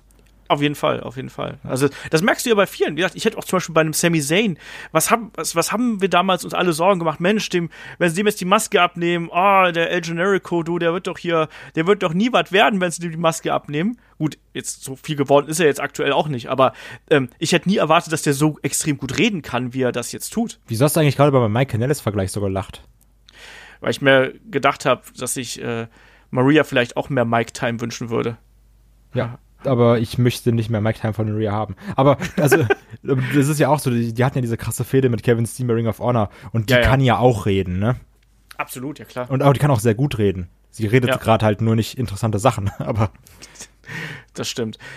Ja, aber ich, ich finde das eben eine ganz interessante Geschichte, wenn man sich so ein paar Leute anguckt, die jetzt heutzutage groß und populär sind, wie sie früher am Mikrofon gewesen sind, wie sie sich teilweise entwickelt haben, wie sie sich teilweise nicht entwickelt haben. Das finde ich ganz spannend. Und ich sehe da eben schon irgendwo Zusammenhänge zwischen dem Wrestling-Stil und der Art und Weise, wie man dann quasi zur WWE kommt und vielleicht erstmal Teile noch lernen muss, die vorher eben vernachlässigt worden sind, weil Finn Baylor. teilweise, ja, Aber es ist ja auch äh, logisch, wenn ich jetzt mal äh, kurz mich einwerfen darf als äh, Nicht-Indie-Fan oder äh, Kenner. Man muss ja betrachten, was du für ein Produkt hast. Und zum Beispiel WWE ist für mich ein ganz anderes Produkt als äh, die meisten Indie-Ligen oder Indie-Shows. Bei einer Indie-Show, da lernst du ja äh, durch dein Match für Stimmung zu sorgen, durch deine In-Ring-Skills, als auch im Ring mit dem Publikum zu interagieren. Das ist kein Ding. Aber wenn man halt ehrlich ist, bei den meisten Indie-Shows, Ring of Honor ist nochmal eine Ausnahme, ist es ja so, die, die Wrestler springen ja von Show zu Show und nicht alle haben eine Storyline, beziehungsweise den, äh, nicht alle Zuschauer verfolgen das so. Du gehst halt zu einer Show hin und die Wahrscheinlichkeit ist sehr hoch, dass du danach erst einmal nicht mehr weiter was mitkriegst, sondern dann irgendwann ein paar Monaten wieder zu einer Show gehst. Also kriegst du gar nicht den Grund, richtig überall Promos einzubauen und das äh, so zu forcieren. Anders als bei WWE. Bei WWE ist es halt ein Produkt vor der Kamera vor allen Dingen und etwas, was halt ähm, fortlaufend ist. Und deswegen finde ich halt das schon logisch. Und zum Beispiel, ich sehe bei AEW das auch noch als die Herausforderung, weil so gut ich die Pay-Per-Views fand, Promos wurden da jetzt nicht mega für mich gehalten. Oder dass, dass ich als, als derjenige, der halt die Pay-Per-Views gesehen hat und nicht unbedingt auf YouTube nur unterwegs ist, ähm, fehlt ja dieser Punkt noch. Und der wird bei den Weeklies dazukommen. Und da wird zum Beispiel spannend sein, ob man das hinkriegt, weil da sind ja auch ein paar Wrestler dabei, die jetzt nicht unbedingt äh, sonst bei äh, Ligen waren, die halt eben fortführende Storylines mit fortführenden Zuschauern hatten. Ja, das auf jeden Fall. Ich meine, du sagst es ganz richtig. Es hängt sehr, sehr stark vom Produkt natürlich ab, ob du quasi schon Übung da drin hast. Ich meine, manche Leute können so reden, manche Leute müssen es einfach lernen. Das ist absolut in der Natur der Sache. Und man hat ja auch von ganz vielen Wrestlern gehört, dass die gerade so unterwegs immer wieder trainiert haben. Also ich von ganz vielen Leuten gehört, die dann gesagt haben, so ja, ich hab mir dann äh, im Auto, ich, als ich von einem Termin zum anderen gefahren bin oder von einem Event zum anderen gefahren bin, habe ich mir äh, quasi selbst Promos erzählt oder äh, wir haben uns gegen, wir, wir saßen mit zwei Leuten im Auto und wir haben uns gegenseitig Stichworte zugeworfen und wir haben das so geübt und ich glaube, das ist eine relativ gangbare Art, wie das quasi auch außerhalb der, der großen Promotions irgendwie gelernt werden kann. Aber es ist nun mal auch so, dem einen liegt's mehr, dem anderen liegt's weniger und ich glaube, das kriegst du auch ganz, ganz schwer aus Menschen raus, ob sie jetzt reden können oder nicht. Also selbst, glaube ich, wenn du im Grunde kein guter Redner bist, kannst du es zwar bis zu einem gewissen Grad lernen, aber du wirst nie diese Natürlichkeit haben und diese Leichtigkeit haben, die du vielleicht äh, bei, bei jemandem hast, der ohnehin das notwendige Rüstzeug mitbringt. Ne? Zum Beispiel, John Cena zum Beispiel. ja. Der hat direkt nach, nach Debüt und danach, der, der konnte halt einfach reden, der wirkte sicher. Und selbst bei uns ist es doch so, würdest du eine Show moderieren müssen von der Bühne vor Publikum, hättest du weniger Probleme als ich damit. Keine Ahnung, weiß ich nicht. Ja, ja wieder Ola, weißt du, so, so richtig fake bescheiden, obwohl ich denke, so klar ist das so. Ja, eben. Nein, ja, wahrscheinlich schon. Ich habe ich ja auch, hab, hab ich auch schon mal gemacht. Ich mache das doch hier ständig und rede am laufenden Band. Ich habe auch schon als Kind extrem viel geredet, hat meine Mutter gesagt. Jetzt ich mal erzählt, dass ich, ich habe Anfang, ab- am Anfang wollte ich gar nicht reden und danach habe ich gleich in ganzen Sätzen angefangen zu sprechen. Das war wohl sehr anstrengend. Direkt einfach weggepodcastet. genau so ungefähr. Ähm, ja, ich, ich glaube, dass das wirklich auch so eine, eine Frage de, der, der, des Lernprozesses ist irgendwo. Zum Beispiel ein Edge hat ja auch erzählt, dass er früher ganz große Probleme gehabt hat, irgendwie Promos zu halten und dann am Anfang ja auch quasi einen stummen Charakter verkörpert hat und dann irgendwann im Anschluss ja auch diesen, äh, mein, was hat Edge nicht gemacht? Der hat Blödsinn gemacht, der hat die gnadenlosesten, brutalsten Promos gehalten und äh, irgendwelche Love Angles gehalten. Also da Flexibilität ist da wirklich äh, Programm. Was ich, was ich hier nochmal ansprechen wollte, wir haben ja das Stichwort Manager auch hier schon mal genannt und da auch zum Beispiel den Paul Barra. Ähm, ich weiß, wenn ich jetzt David frage, er wird auf jeden Fall Ja sagen, deswegen frage ich trotzdem mal David. David, vermisst du Manager? Weil es, man hat ja das Gefühl, dass so viele gibt's ja irgendwie, zumindest auf den ganz großen Bühnen gar nicht mehr, oder? Ja, ich finde es schade, dass die halt fehlen. Ich, ich möchte es nicht so krass haben wie in den 80ern und 90ern, wo halt Manager teilweise äh, drei, vier Wrestler oder ganze Teams noch mehr, äh, mehrmals nebeneinander hatten, sondern halt schon, so wie bei Brock Lesnar und Paul Heyman, ich glaube, da gibt's noch ein, zwei andere Kandidaten, denen West, äh, ein Manager schon mal gut tun würde. Allein schon, es gibt einfach Wrestler, da passt die Stimme nicht unbedingt so gut zur Erscheinung oder äh, wirkt einfach nicht so mächtig oder macht gar was kaputt. Äh, genauso wie halt Sprachbarrieren. Ich fand das damals super mit Umaga und ähm, Armando Estrada. Sehr das, schön. Oho. Das war äh, fantastisch, mal ganz ehrlich. Und, und dadurch, gerade bei Monstern, konntest du das immer sehr gut machen, finde ich halt. Weil ein Monster, das halt möglichst wenig redet, wirkt immer unmenschlicher. Sei es ein Undertaker, der in der Anfangszeit einfach nur gar nichts gesagt hat oder halt beziehungsweise nur das West in Peace. Das war es auch schon. Ähm, oder halt ein Umaga, der einfach gar nichts gesagt hat. Und das, das funktioniert. Selbst ein Brock Lesnar muss für mich nicht reden, sondern in dem Moment, wenn Brock Lesnar redet, geht für mich viel kaputt. Ja. Bin ich auch komplett für. Gerade diese Monster äh, müssen nicht viel reden, sondern geht es in erster Linie darum, was sie zerstören und was sie anrichten irgendwo im Ring. Plus, was wir jetzt ja heutzutage auch so haben, äh, gerade bei Wrestlern, die vielleicht nicht so gut Englisch sprechen, ähm, auch da, die sollte man vielleicht auch eher in Schutz nehmen. Da wäre ich auch dafür, dass man hier und da mal wieder einen Manager einsetzt, der einfach das Reden für die übernimmt, dass sie nur immer nur so Stichworte quasi haben. Also Ähm, Dann noch mein allerliebstes äh, aktuelles Beispiel ist Authors of Pain. ja, Mit Manager, das hat bei mir so krass gezündet, bis zum geht nicht mehr. Und als der weg war, da fehlte auf einmal was, weil ich hatte halt das Gefühl, ein Manager spielt ja auch ein bisschen die Rolle als der einzige, der die Leute beruhigen kann und unter Ja. Kontrolle hält und das dadurch einfach noch mächtiger wirkt und als dann halt einfach er weg war, waren das halt für mich einfach zwei starke normale Typen. plus auch da die Ausdrucksweise eines Paul Ellerings hat da natürlich auch super funktioniert und die äh, also die beiden Schränke quasi hinter ihm oder neben ihm, was auch immer, und er, der die dann hypt ähm, mit der Zerstörung, die sie anrichten würden, das passte ja auch in der Historie auch zu den Road Warriors und sowas. Also das, das funktionierte schon ausgezeichnet. Ich bin da komplett bei dir. Also ohne wirken die äh, Authors of Pain natürlich auch ein bisschen verloren. Ähm, ohnehin da mal sehen, wie das irgendwie weitergeht. Ähm, ich finde aber auch ganz interessant, wenn man sich eben heutzutage anschaut, wie sich so, wie sich so Catchphrases verbreiten. Da gibt es ja inzwischen auch andere Wege. Ne? Wir haben Memes, habe ich ja schon angesprochen. Wir haben deutlich weniger Plakate, als es früher der Fall gewesen ist.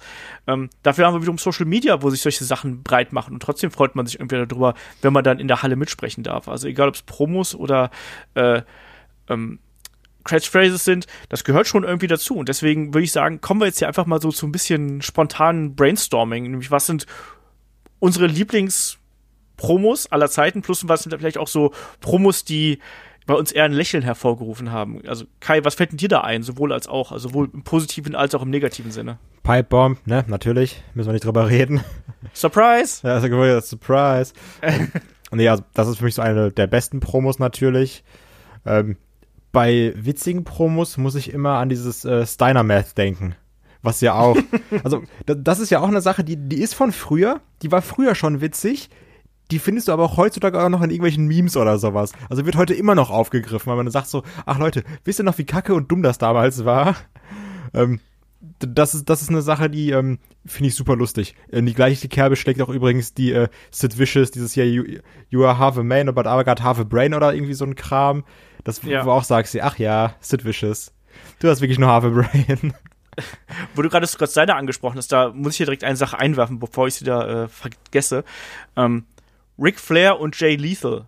Unfassbar geil. Wo Jay Lethal äh, als Nature Boy äh, unterwegs gewesen ist. Ähm, und Ric Flair, wo die beiden sich da quasi gespiegelt haben. Unfassbar witzig damals bei TNA. Also, das, wer das noch nicht gesehen hat, äh, sollte man sich unbedingt mal anschauen. Ähm, David, was fällt dir noch ein, so an besten und schlechtesten Promos? Einer meiner absoluten Lieblingspromos ist mit CM Punk. Allerdings nicht die Pipebomb, sondern die Vertragsunterzeichnung mit Vince McMahon. Auch gut.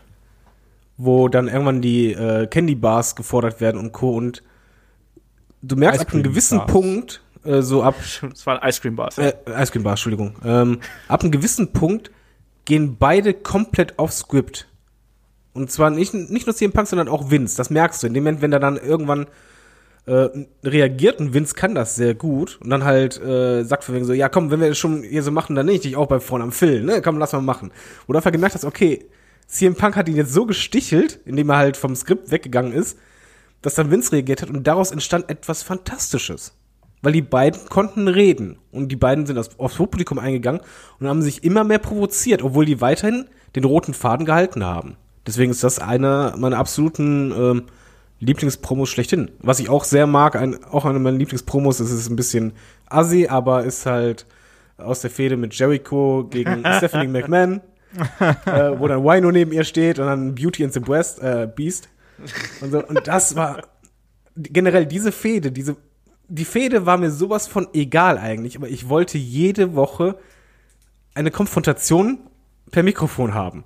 Und da kamen so gute Sachen bei rum und ich habe so Spaß gehabt und was ich auch gut fand, äh, eine Situation von einem Promo, die ich immer abfeiern werde, das war bei einer äh, War-Sendung nach WrestleMania, wo Cena da war.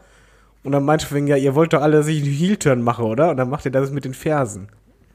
Das war super. Das war spontan. Das war zwar jetzt keine Storyline, aber Wrestling muss ja nicht immer Story sein. Wrestling kann auch einfach Spaß machen. Ja. Das ist auch äh, was ganz Wichtiges, wo man auch hier nochmal ein Ausrufezeichen hintersetzen muss. Äh, Wrestling, und Wrestling soll ja eigentlich in erster Linie Spaß machen. Ähm, mir fällt da jetzt gerade natürlich noch so die, die Ric Flair-Promo ein, nach dem Royal Rumble äh, 92, dem Mit den Shampoos, ne? Ja, auch, aber Flair wurde dann With a Tear in My Eye, das ist eben absolut legendär, vor allem auch mit dem Aufbau über den gesamten Event, mit Bobby Heenan, der äh, am, am, am Kommentar quasi schon die ganze Zeit Ric Flair gehypt hat.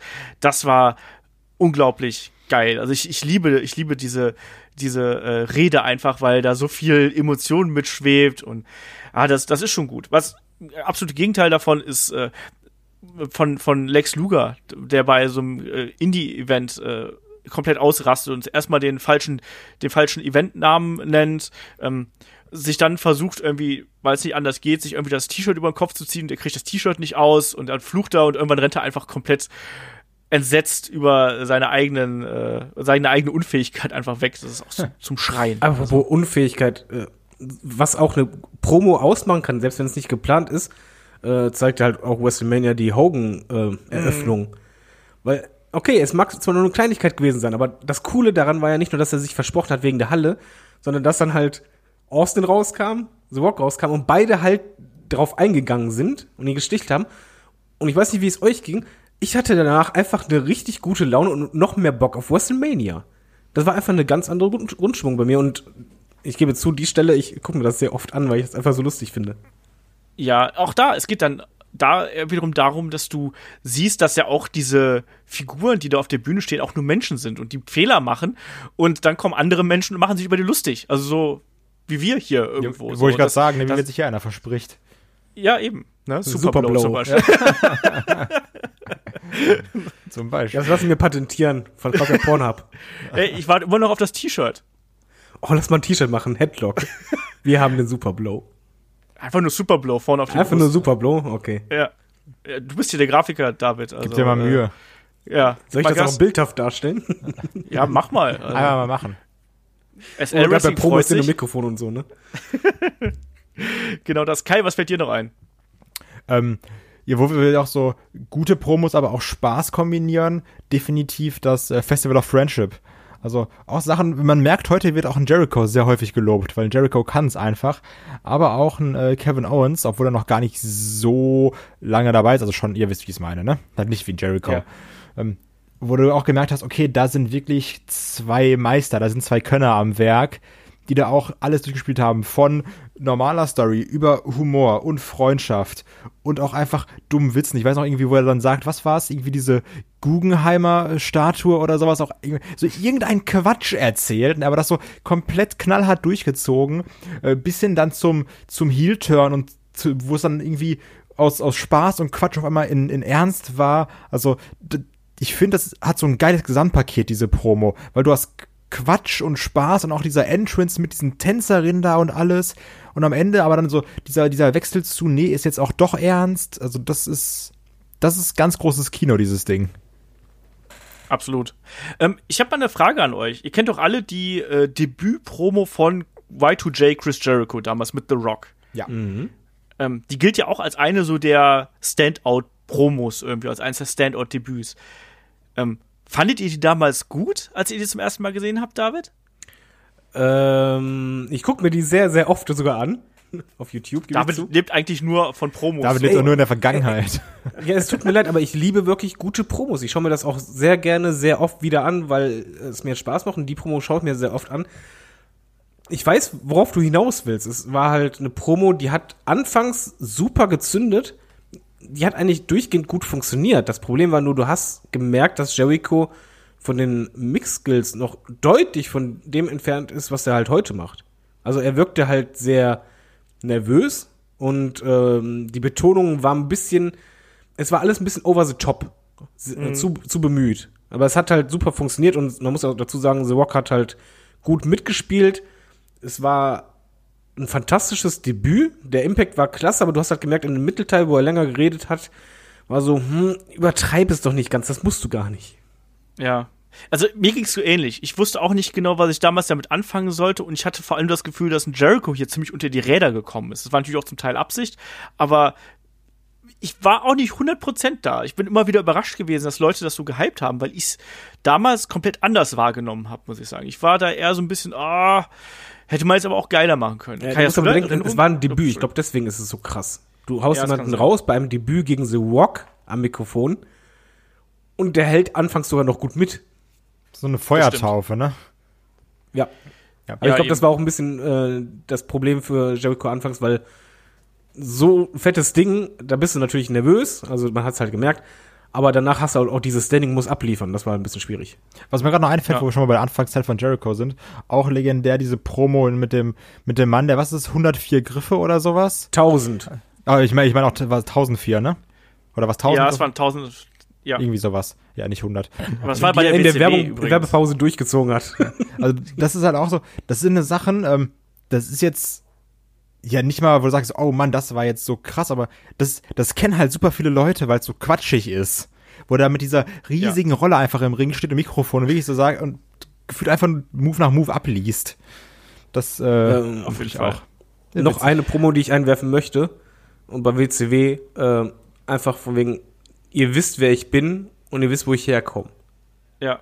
Ich und hätte auch jetzt noch. Das war so ich, krass, ey ich, ich hätte da auch jetzt gleich noch die äh, Bash at the Beach äh, 96 Promo von Hogan genannt, die in sich eben gar nicht mal so geil ist, allein dadurch, dass er sich ein paar Mal verspricht, aber du merkst eben, was da gerade passiert ist und die Bedeutung dieser Promo und dieser Ankündigung. Ja, vor allem, was drumherum passiert war. Das war, eine ne Promo ist ja, wie wir ja schon sagten, es ist nicht unbedingt immer das, was man sagt und so weiter, sondern manchmal ist es auch eine Geste, die dabei passiert oder ein Bild, was sich verinnerlicht. Und bei deiner Promo, die du es nennst, ist einfach, dass dieser Müll ins Pub äh, in den Ring geworfen wurde und ein Fan sogar versucht hat, über die Barriere zu springen.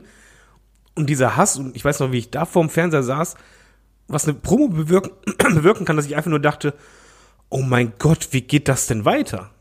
Also ich ja. wollte nur noch in dem Moment wissen, wie es weitergeht. Wie bei einer guten Serie, wenn ein Cliffhanger kommt von wegen, oh mein Gott, ich muss das sehen.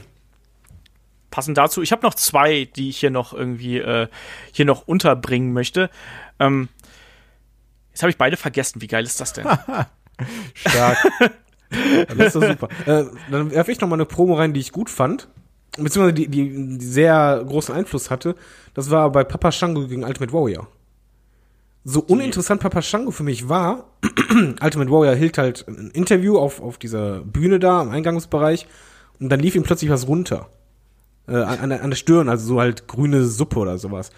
Aber als Kind, uiuiui, also da, das war echt gruselig. Wobei ich sagen muss, das geht ja schon eher in die Richtung Segment als Promo, oder? Ne, ich finde, das zählt noch als Promo, weil er stand ja vor der Kamera und da ist einfach nur, anstatt eine Haltung oder dass er Mittelfinger zeigt, ist halt das andere Visuelle passiert. Und dann hat er auch dieses, werde ich halt nicht vergessen, dieses ganz leise, wow, ja, wow, ja. Das stimmt. Das war super. So, ich hab's wieder. Ich wollte nämlich die zwei, zwei Sit-Down-Interviews hier noch äh, anbringen. Nämlich einmal ähm, die berüchtigte äh, Brad Screwed Brad Promo von einem äh, Vince McMahon. Ja, stark. Ne? Und auch die äh, Promos eines äh, Mick Foley damals als Mankind äh, mit Jim Ross zusammen, ähm, die auch extrem gut Oh, gewesen ja. ist und, und auch die Entwicklung eines Mankind massiv beeinflusst hat. Eben auch von diesem Heel-Charakter äh, hin zu einer, einer and- also immer noch im Heel-Charakter, aber eben mit dem Hintergrund. Das ist ja auch so was Wichtiges, ähm, dass du gerade mit so ruhigen Interviews, ne, setzt dich irgendwo hin, du sprichst einfach miteinander, ähm, sorgst du ja dafür, dass ein Charakter einen ganz anderen Twist bekommt und dass der persönlicher und nahbarer wirkt. Ich kann mich auch noch zum Beispiel gut dran erinnern, WrestleMania 8, wo dann davor Vince McMahon Hulk Hogan interviewt hat und die beiden saßen einfach nur im Studio. Im Hintergrund siehst du so Bilder von Hogan und dann sprechen sie darüber, ob das Hulk Hogans letztes Match sein wird. Und du hast allein aufgrund dieser ruhigen Atmosphäre, die halt eben nicht in irgendeiner Arena stattfindet, nicht mit Jubel oder irgendwelchen anderen Reaktionen überdeckt wird, hattest du ein viel größeres Gefühl der Ernsthaftigkeit und Bedeutung, als du das äh, dann auch bei anderen äh, Geschichten gehabt hast. Also das ist auch eine Art und Weise, wie man eben Promos darstellen kann in Form dieser Sit-Down-Interviews und ja, da, Apropos das Bedeutung. zwei Ein, ein, allerletzten möchte ich noch einwerfen, sorry. Ja, ich bin halt der. Promo-Freak. Ich liebe die Promo ähm, von kurz bevor äh, HBK die Karriere beendet hatte, wo er mit Triple H Backstage ist und äh, vorher ausgerastet ist, wo Triple H halt zu ihm sagt von wegen, ey, was machst du da, bist du denn irre? Und HBK halt vermittelt hat, dass er halt alles aufs Spiel setzt, er möchte unbedingt dieses Match, ihm ist alles egal, und halt seinen Freund quasi auch äh, zu verstehen gibt, von wegen, stell dich mir nicht in den Weg. Und Das fand ich heftig. Ich meine, das war jetzt nicht spektakulär oder so, aber das war so persönlich, dass mich das direkt gepackt hat. Kai, hast du noch was? Nee. Egal ob gut oder schlecht. Aber, ja, bei schlecht, ich, das geht eher so darum, wenn, ähm, also das ist schon so mit das Kritischste, wenn irgendwo Leute sitzen, Sachen aufschreiben und du so denkst, oh Mann, also das hättet ihr nicht gemacht. Also wir kennen ja dieses legendäre Book von Booker, dieses We coming for you, bla bla bla, N-Wort. Ähm, Aber viel schlimmer finde ich, kennt ihr das? Wo dann ähm, Vince McMahon irgendwie rumläuft oder sowas und John Cena so einen Handschlag gibt und dann auch sagt, yo, my N-Wort Ja, ja. und die Kamera so einen Schwenk auf Booker T macht und du bist so, ey, das ist gerade einfach so, ja, ich verstehe, dass das gerade hier so dieser Gag sein soll, dass, dass er das Wort sagt und dann steht die Kamera auf Booker aber du bist so, das ist einfach auf so vielen Ebenen falsch, dass dieser weiße, reiche Mann gerade das N-Wort sagt im Fernsehen. Also, ähm, dass da, da merkst du auch manchmal, wir haben es ja auch bei der, bei der Ambrose, äh, bei dem Ambrose-Interview-Podcast mit Jericho gehabt, dass da wirklich Leute denken, wir schreiben jetzt witzige Sachen, die keiner außer sie witzig findet. So, wenn man auch an den äh, Ja. Pooper Scooper denkt oder sowas. Ja, hab ich ganz vergessen. Ja, also das ist Oder Entschuldigung, 90% der- aller Diven-Promos damals. Ja. Piggy Ganz furchtbar. James. Aber, Piggy, auch, ja, das war auch richtig, eine richtig schlimme Promo. Es gibt so diverse Dinge, wo, aber teilweise ist es, da, da, da fühlst du auch teilweise so ein bisschen Mitleid mit denen. Also es gibt eine ganz schlimme Michael McGillicuddy äh, Promo, ne, wo er über die Evolution äh, von sich selbst irgendwie spricht und das für so, was? Es gibt eine super geile Promo von äh, Jumping Jack, Jeff Farmer, auch die muss man sich angucken, weil der einfach gar keine Ahnung hat von dem, was er da gerade redet, in dem Augenblick. Also Äh, da gibt's diverse. die This is äh, Your Life Bailey Sachen, die einfach kompletter Car Crash waren. Ja. Der äh, Old Day.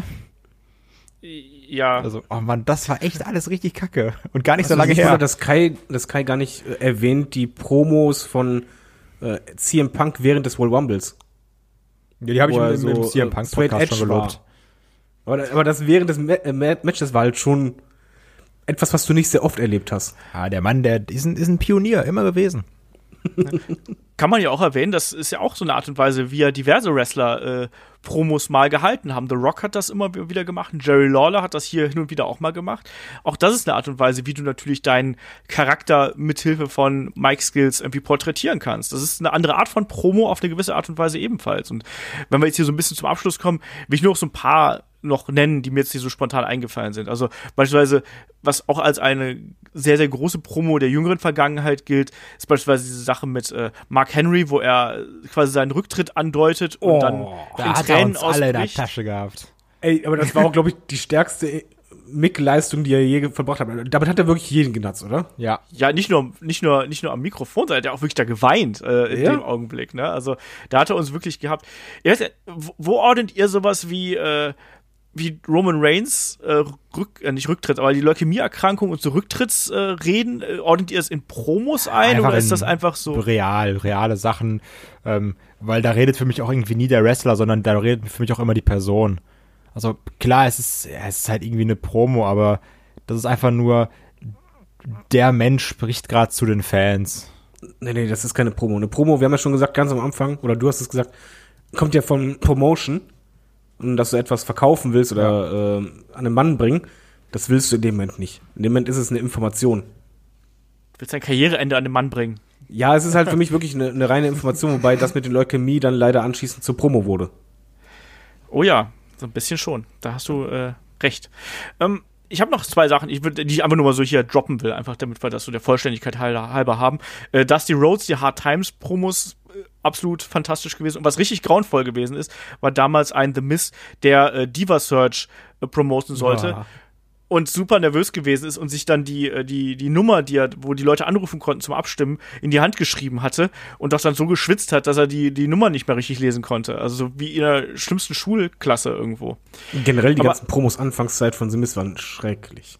Ja, das ist richtig. Aber generell auch da, wir haben sicherlich nicht alle Promos genannt, die äh, sowohl gut als auch schlecht gewesen sind. Äh, schreibt uns gerne mal, was sind eure Lieblingspromos? Postet das auf YouTube unter das Video, schickt uns an fragen.headlock.de und damit können wir eigentlich auch jetzt diesen ersten Themenblock hier beschließen, würde ich sagen, weil wir haben natürlich noch Fragen. Es sei denn, einer von euch beiden möchte noch eine Promo halten, beziehungsweise etwas ergänzen. Alles von CM Punk. Stille. Ich möchte mehr Promos und gute Promos. Ich glaube, das ist ja das Wichtigste, dass es gute Promos sind. Ne? Naja, äh, dann springen wir mal ganz schnell zu den Fragen. Wir haben wieder ein paar, ein paar gekriegt. Ihr wisst, Fragen schickt ihr an fragen.headlock.de ähm, oder einfach Twitter, Instagram, wo auch immer ihr uns äh, finden könnt, könnt ihr das hier rüberhauen. Der Chat, nicht der Gable, äh, hat uns bei Patreon angehauen tatsächlich.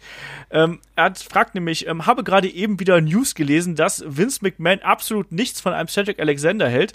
Geschmäcker und Meinungen sind ja verschieden. Ähm, ich sehe ja ein, dass äh, äh, das sieht er ja ein, aber Alexander ist ja bei weitem nicht der einzige, von dem er so denkt. Warum zum Teufel nimmt er denn solche Leute überhaupt unter Vertrag, also Vince McMahon bzw. WWE, und gibt Tausende oder gar Millionen von Dollar an Gehältern aus für die Leute, die er nicht mag? Ähm, das Geld könnte man doch besser in Pyro oder in Bühnen bei Pay-Per-Views stecken. Ich kann diese Logik einfach nicht verstehen. So, ich glaube, Kai, über sowas ähnliches haben wir schon mal gesprochen, oder? Ja, also erstmal unabhängig davon, immer dieses so, ja, Vince McMahon mag den nicht und Vince McMahon findet den super geil. Ähm, davon gibt's ja jede Woche gefühlt eine andere Meldung, ne? Mal ist Corbin der geilste, der irgendwie alle Frauen kriegt, mal ist Corbin super uninteressant, also und auch bei dem Cedric Alexander, so letztendlich, wenn wir jetzt einfach mal davon ausgehen, dass er ihn nicht mag, ne? Der hat ja trotzdem viel Wrestling, was gefüllt werden muss. Also seien es House-Shows oder Raw oder SmackDown oder NXT oder 205 Live oder keine Ahnung was, hast du NXT UK. Du brauchst ja trotzdem ein großes Roster. Und ähm, ich sag mal, wenn jetzt egal wer arbeiten geht, da wird auch mal irgendwie, da wird ja ein Chef nicht jeden seiner Mitarbeiter super geil finden. Der wird auch mal sagen, ey, den finde ich kacke, aber der macht halt seinen Job. Und ähm, wenn er jetzt vielleicht Leute nicht mag, dann braucht er trotzdem irgendwie das Talent im Roster, um auch dann Hausshows oder irgendwas voll zu bekommen. Aber trotzdem muss man sagen, bei solchen News muss man dann irgendwie auch immer vorsichtig sein, weil mal mag Vince den, mal mag Vince den nicht und irgendwie, ja, sind diese News, weiß, also, weiß nicht, ob man darauf so viel geben kann. Ich glaube, die News wurde auch falsch gedeutet. Es wurde halt gesagt, dass Paul Heyman einen Main Event Push vorhatte und Vince halt diesen Push verhindert hat durch ein Eingreifen, durch äh, andere äh, anderen Aufbau der Matchcard und Co. Das kann ich mir auch gut vorstellen, weil das macht halt keinen Sinn, wie das dann anschließend abgelaufen ist.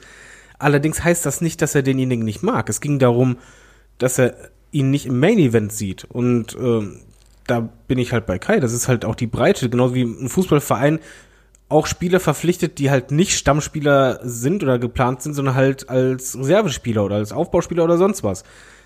Es geht ja dabei nicht, ich glaube nicht, dass Vince irgendwelche Wrestler engagiert, die er nicht mag, in Anführungszeichen, sondern es geht einfach darum, wo er sie sieht. Und da kann die Meinung stark auseinandersehen, äh, auseinandergehen. Bei dem einen siehst du halt einen Main Eventer in dem und ein anderer sagt, was, der ist doch kein Main Eventer, der hat das und das und das nicht. Und das ist halt für mich was anderes als mögen. Ja, und ich bin da auch ganz klar bei, bei Kai. Also ihr habt beide absolut recht mit dem, was er sagt, das muss ich nur mal wiederholen. Ähm, ich glaube aber eben auch, dass ein äh, Chef nicht jeden mögen muss, sondern es geht in erster Linie darum, dass die Arbeit erledigt wird. Ähm, und es wird schon noch genug äh, Leute innerhalb von WWE geben, die auch einen Cedric Alexander irgendwie ähm, unterstützen werden und da vielleicht auch hier und da mal äh, äh, ein Wort für ihn einlegen. Also ich bin da auch immer sehr schwierig bei solchen äh, Aussagen. Der Olli Jumper fragt per Twitter, äh, liebe Headlocker, ihr habt äh, im, Head, im CM Punk Podcast in einem Nebensatz Curtis Axel erwähnt und das hat mich getriggert. Ich frage mich nämlich immer wieder ähm, als alter Kurt Hennig Fan, was genau der Grund ist, dass sein Sohn nicht funktioniert. Ja, weil er kein Charisma hat. So. und dann musst du ihn einfach nur mal auch bei Interviews erleben. ja, ja. Mit welcher Motivation er da an, an den Start geht. Ja, sorry, ist halt jetzt ein bisschen privat, aber wir haben das ja miterlebt, dass er halt beim Interview wirklich ähm, sehr demotiviert wirkte und zudem Ja. Mr. Perfect hatte eine Ausstrahlung, das fehlt Kurt Hanging einfach komplett. Er hat es nie geschafft, einen eigenen Charakter zu entwickeln. Curtis Axel, Äh, nicht Kurt Hennig. Entschuldigung, Curtis Axel. ähm, und ähm, das ist halt, ja, das kann man der WWE noch nicht mal vorwerfen. Vorwerfen kannst du halt, wenn du jemanden nicht einsetzt, aber du hast ja jemanden eingesetzt und es hat einfach nicht getriggert bei den Fans, weil einfach mehrere Sachen nicht stimmen. Du, die Leute sehen in ihm halt vielleicht nicht dieses Besondere oder er, er setzt halt nicht so viel daran, das zu verkörpern. Und um Topstar zu werden, musst du auch, ich meine, das klingt jetzt gemein, musst auch richtig dran arbeiten, ein Topstar äh, zu sein. Oder ja, zu und das werden. heißt auch nicht automatisch, ja, aber es heißt halt auch nicht automatisch, nur weil du einen bekannten, äh, unglaublich charismatischen und athletischen Vater gehabt hast, dass du automatisch quasi alles davon vererbt bekommst. Es ist nun mal einfach nicht so. Sonst äh, wäre es schon ein bisschen merkwürdig. Deswegen, also da fehlt ganz viel. Ich glaube, ich glaube, athletisch ist es halbwegs okay, was ein Curtis Axel drauf hat, aber ähm, von allem anderen, sowohl vom Mikrofon äh, arbeiten, äh, als auch von, von äh, der Ausstrahlung her und auch von der, von der generellen Präsenz. Das ist ja auch sowas. Einen Mr. Perfect, den hast du gesehen, der kam halt in den Raum und baff war er da. Und Curtis Axel kommt in den Raum und denkst du so, ja, okay, Curtis Axel ist Da ist das. einer mehr drin, ne? Ich frage mich Genau. übrigens, äh, ob äh, Olli Jumper ein Anspielung an Jolly Jumper ist. Das hätte ich gern beantwortet bei Twitter. Ja, Was Mr. Perfect auch getan hat, er hat auch während Matches, wo er beispielsweise im Tag-Team war und außerhalb des Rings, dafür gesorgt, dass du den wahrgenommen hast. Ja. Das sind halt Kleinigkeiten, aber das gehört auch dazu. Du musst halt dafür umkämpfen, die Aufmerksamkeit zu kriegen. Ja. Weiter geht's. Der Daniel fragt äh, per Facebook, ähm, früher musste man, also er will unsere Meinung da wissen, ähm, früher muss, musste man sich noch für Titelkämpfe äh, qualifizieren und darauf hinarbeiten. Heutzutage reicht es, eine Herausforderung auszusprechen, beziehungsweise seinen Anwalt äh, einzuschalten oder zu schicken. Ne, was sagen wir dazu? Naja. Ja, halt andere Art des Storytellings, ne?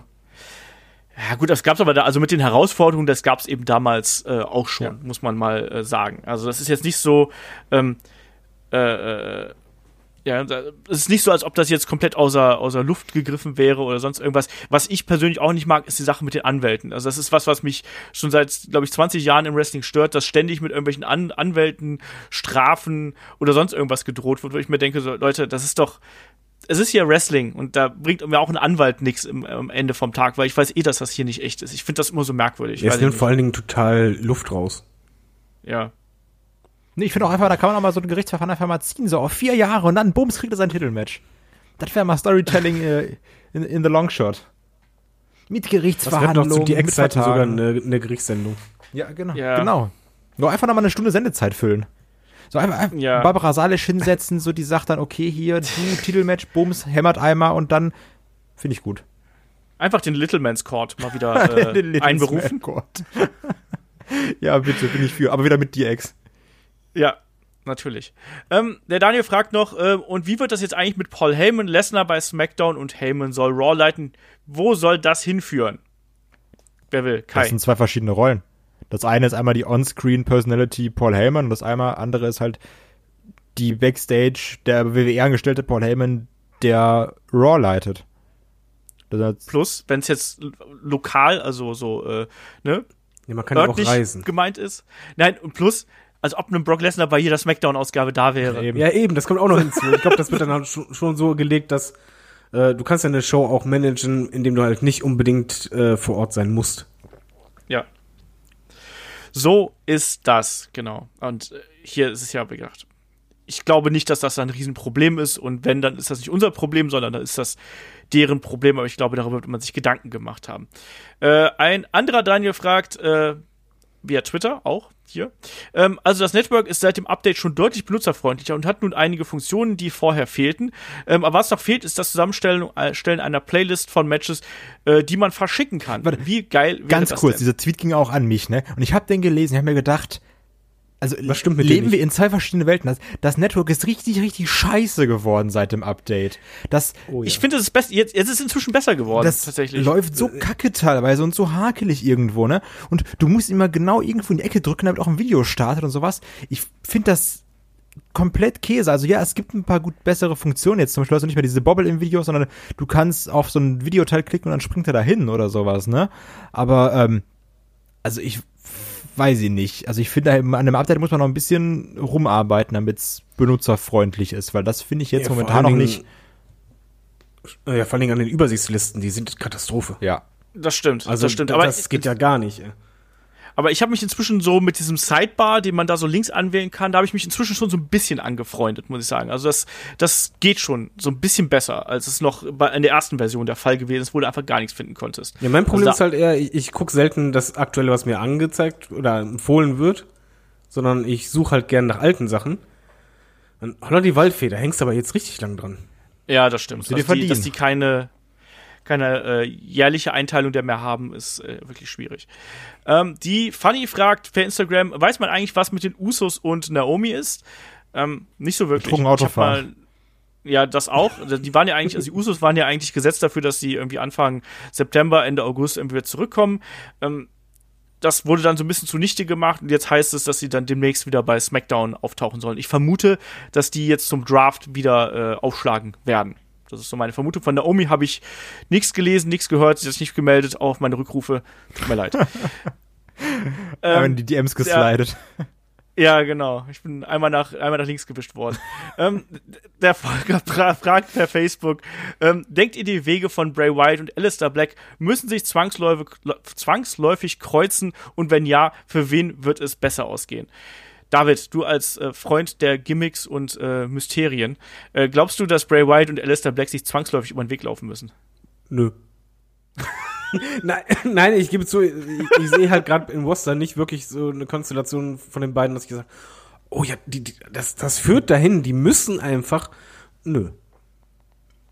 Aus, das, ja, außerdem wäre das Problem dabei auch, dass ich dann ähm, Alistair Black als ganz klaren Verlierer sehen würde in diesem Match. Und ähm, so ein Black ist jetzt ja sowieso nicht gut dargestellt. Und wenn er dann auch nochmal irgendwie verliert und keine Ahnung, weiß ich nicht. Also, nee, Ja. nee, nee. Alistair Black, da muss man irgendwie mal gucken, was man mit dem macht. Aber jetzt gegen, gegen den Fiend, gegen Bray Wyatt, nee, sehe ich auch keine Notwendigkeit. Meinst du, er sitzt da nicht da und, und fragt dann, who wants to pick a fight? With me. Und dann steht auf einmal, genau, und steht auf einmal Bray Wyatt hinter ihm. und sagt einfach so, nicht. also Nee. ich nicht. Genau. Ich lasse dich noch schlechter aussehen, schade. Ja. Nee, ich, dass die sich vielleicht irgendwann mal gegenüber treten werden, glaube ich schon, aber momentan sind die beiden einfach von den Kartregionen her ähm, so weit voneinander entfernt, dass man die äh, entsprechend weit auch äh, auseinanderhalten sollte. Also Alistair Black muss erstmal aufgebaut werden und ein Bray White ist gerade jetzt schon das heißeste Ding, was man da irgendwo hat. Entsprechend sehe ich das jetzt vorläufig nicht. Irgendwann ja, aber da muss erstmal Alistair Black entsprechend auf diese Position gehoben werden. Weil vorher wie Kai gerade gesagt hat, kriegt halt ein, ein Herr Black leider eins auf die Nase. So, letzte Frage. Der Volker fragt, äh, die Frage lag schon ein bisschen länger rum. Es ging darum, wie das jetzt bei äh, der beim WXW World Tag Team Festival zugeht, nämlich mit den Champions. Jetzt haben wir ja neue Champions mit Aussie Open und Ilya und Walter sind nur sonntags da. Ähm, was bedeutet das für die Veranstaltung? Und da haben der Kai und der Tobi auch schon so ein bisschen drüber schwadroniert ähm, in der Review, die die beiden für uns gemacht haben auf Patreon und Steady. Ähm, ich glaube tatsächlich, dass es jetzt auf ein Four-Way hinauslaufen wird. Wir haben ja eh einen Three-Way, der ist ja gesetzt quasi als Finale der, äh, des Tag Team Festivals. Und jetzt nachdem Walter und Ilja nichts zu tun haben, weil sie keinen Titel mehr haben, macht man jetzt daraus einfach ein Four-Way. Das ist so mein Tipp. Aber eine eindeutige Stellungnahme habe ich bis jetzt davon noch nicht gelesen, Kai, du? Nee, deswegen haben wir auch darüber irgendwie vermutet, was jetzt wie passieren wird. Also ich bin gespannt. Und dann kriegen natürlich hier wieder die Superstars eine Extrawurst. Toll. Genau das. David, willst du noch was dazu sagen? Guckst du eigentlich so die, das World Tag Team Festival an? Nee, ich bin nicht da dieses Jahr, ich bin komplett pleite. Na gut, dann ist das so. So, äh, dann sind wir durch hier an der Stelle.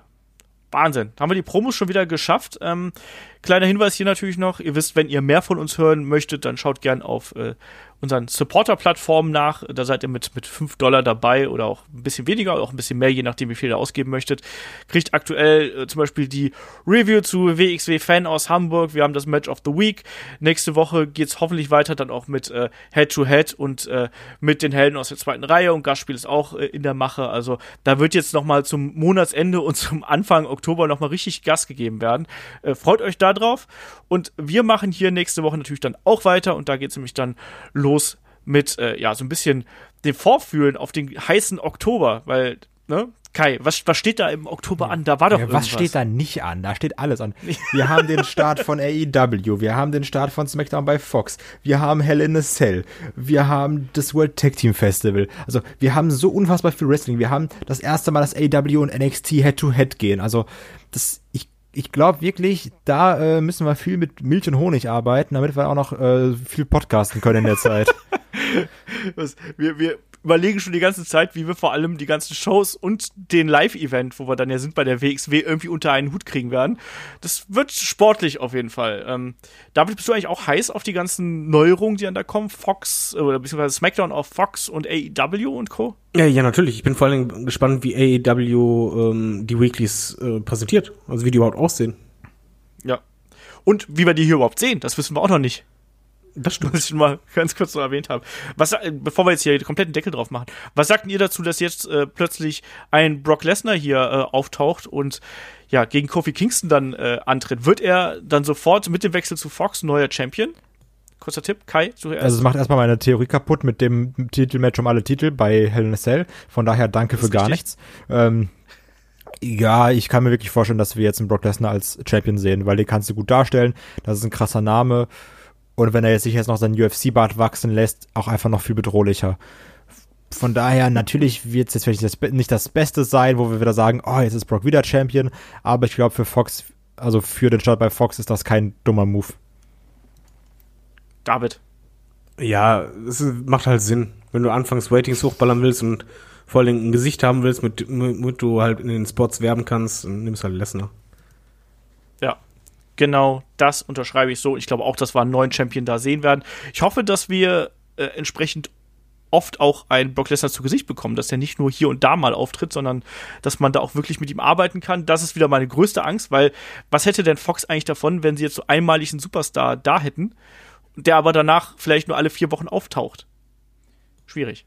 Naja, gucken wir mal. Draft steht ja auch noch bevor, dann in der Woche drauf. Also verrückte Wrestling-Wochen mit ganz, ganz viel. Wir versuchen hier möglichst alles irgendwie abzudecken. Das wird gut. Äh, freut euch hier auf ein vollgepacktes Programm in den nächsten Wochen. Also, äh, und wie gesagt, unterstützt uns sehr gerne auf Patreon und Steady. Oder empfehlt uns einfach weiter mit einem Tweet oder mit Teilen auf Facebook oder mit einer schönen Bewertung auf iTunes oder sonst irgendwas. Macht das einfach. So, genug geredet. Äh, Wir hören uns nächste Woche wieder zur nächsten Ausgabe von Headlock, der Pro Wrestling Podcast. Ich sag Dankeschön fürs Zuhören, Dankeschön fürs dabei sein und bis zum nächsten Mal. Macht's gut. Tschüss. Tschüss.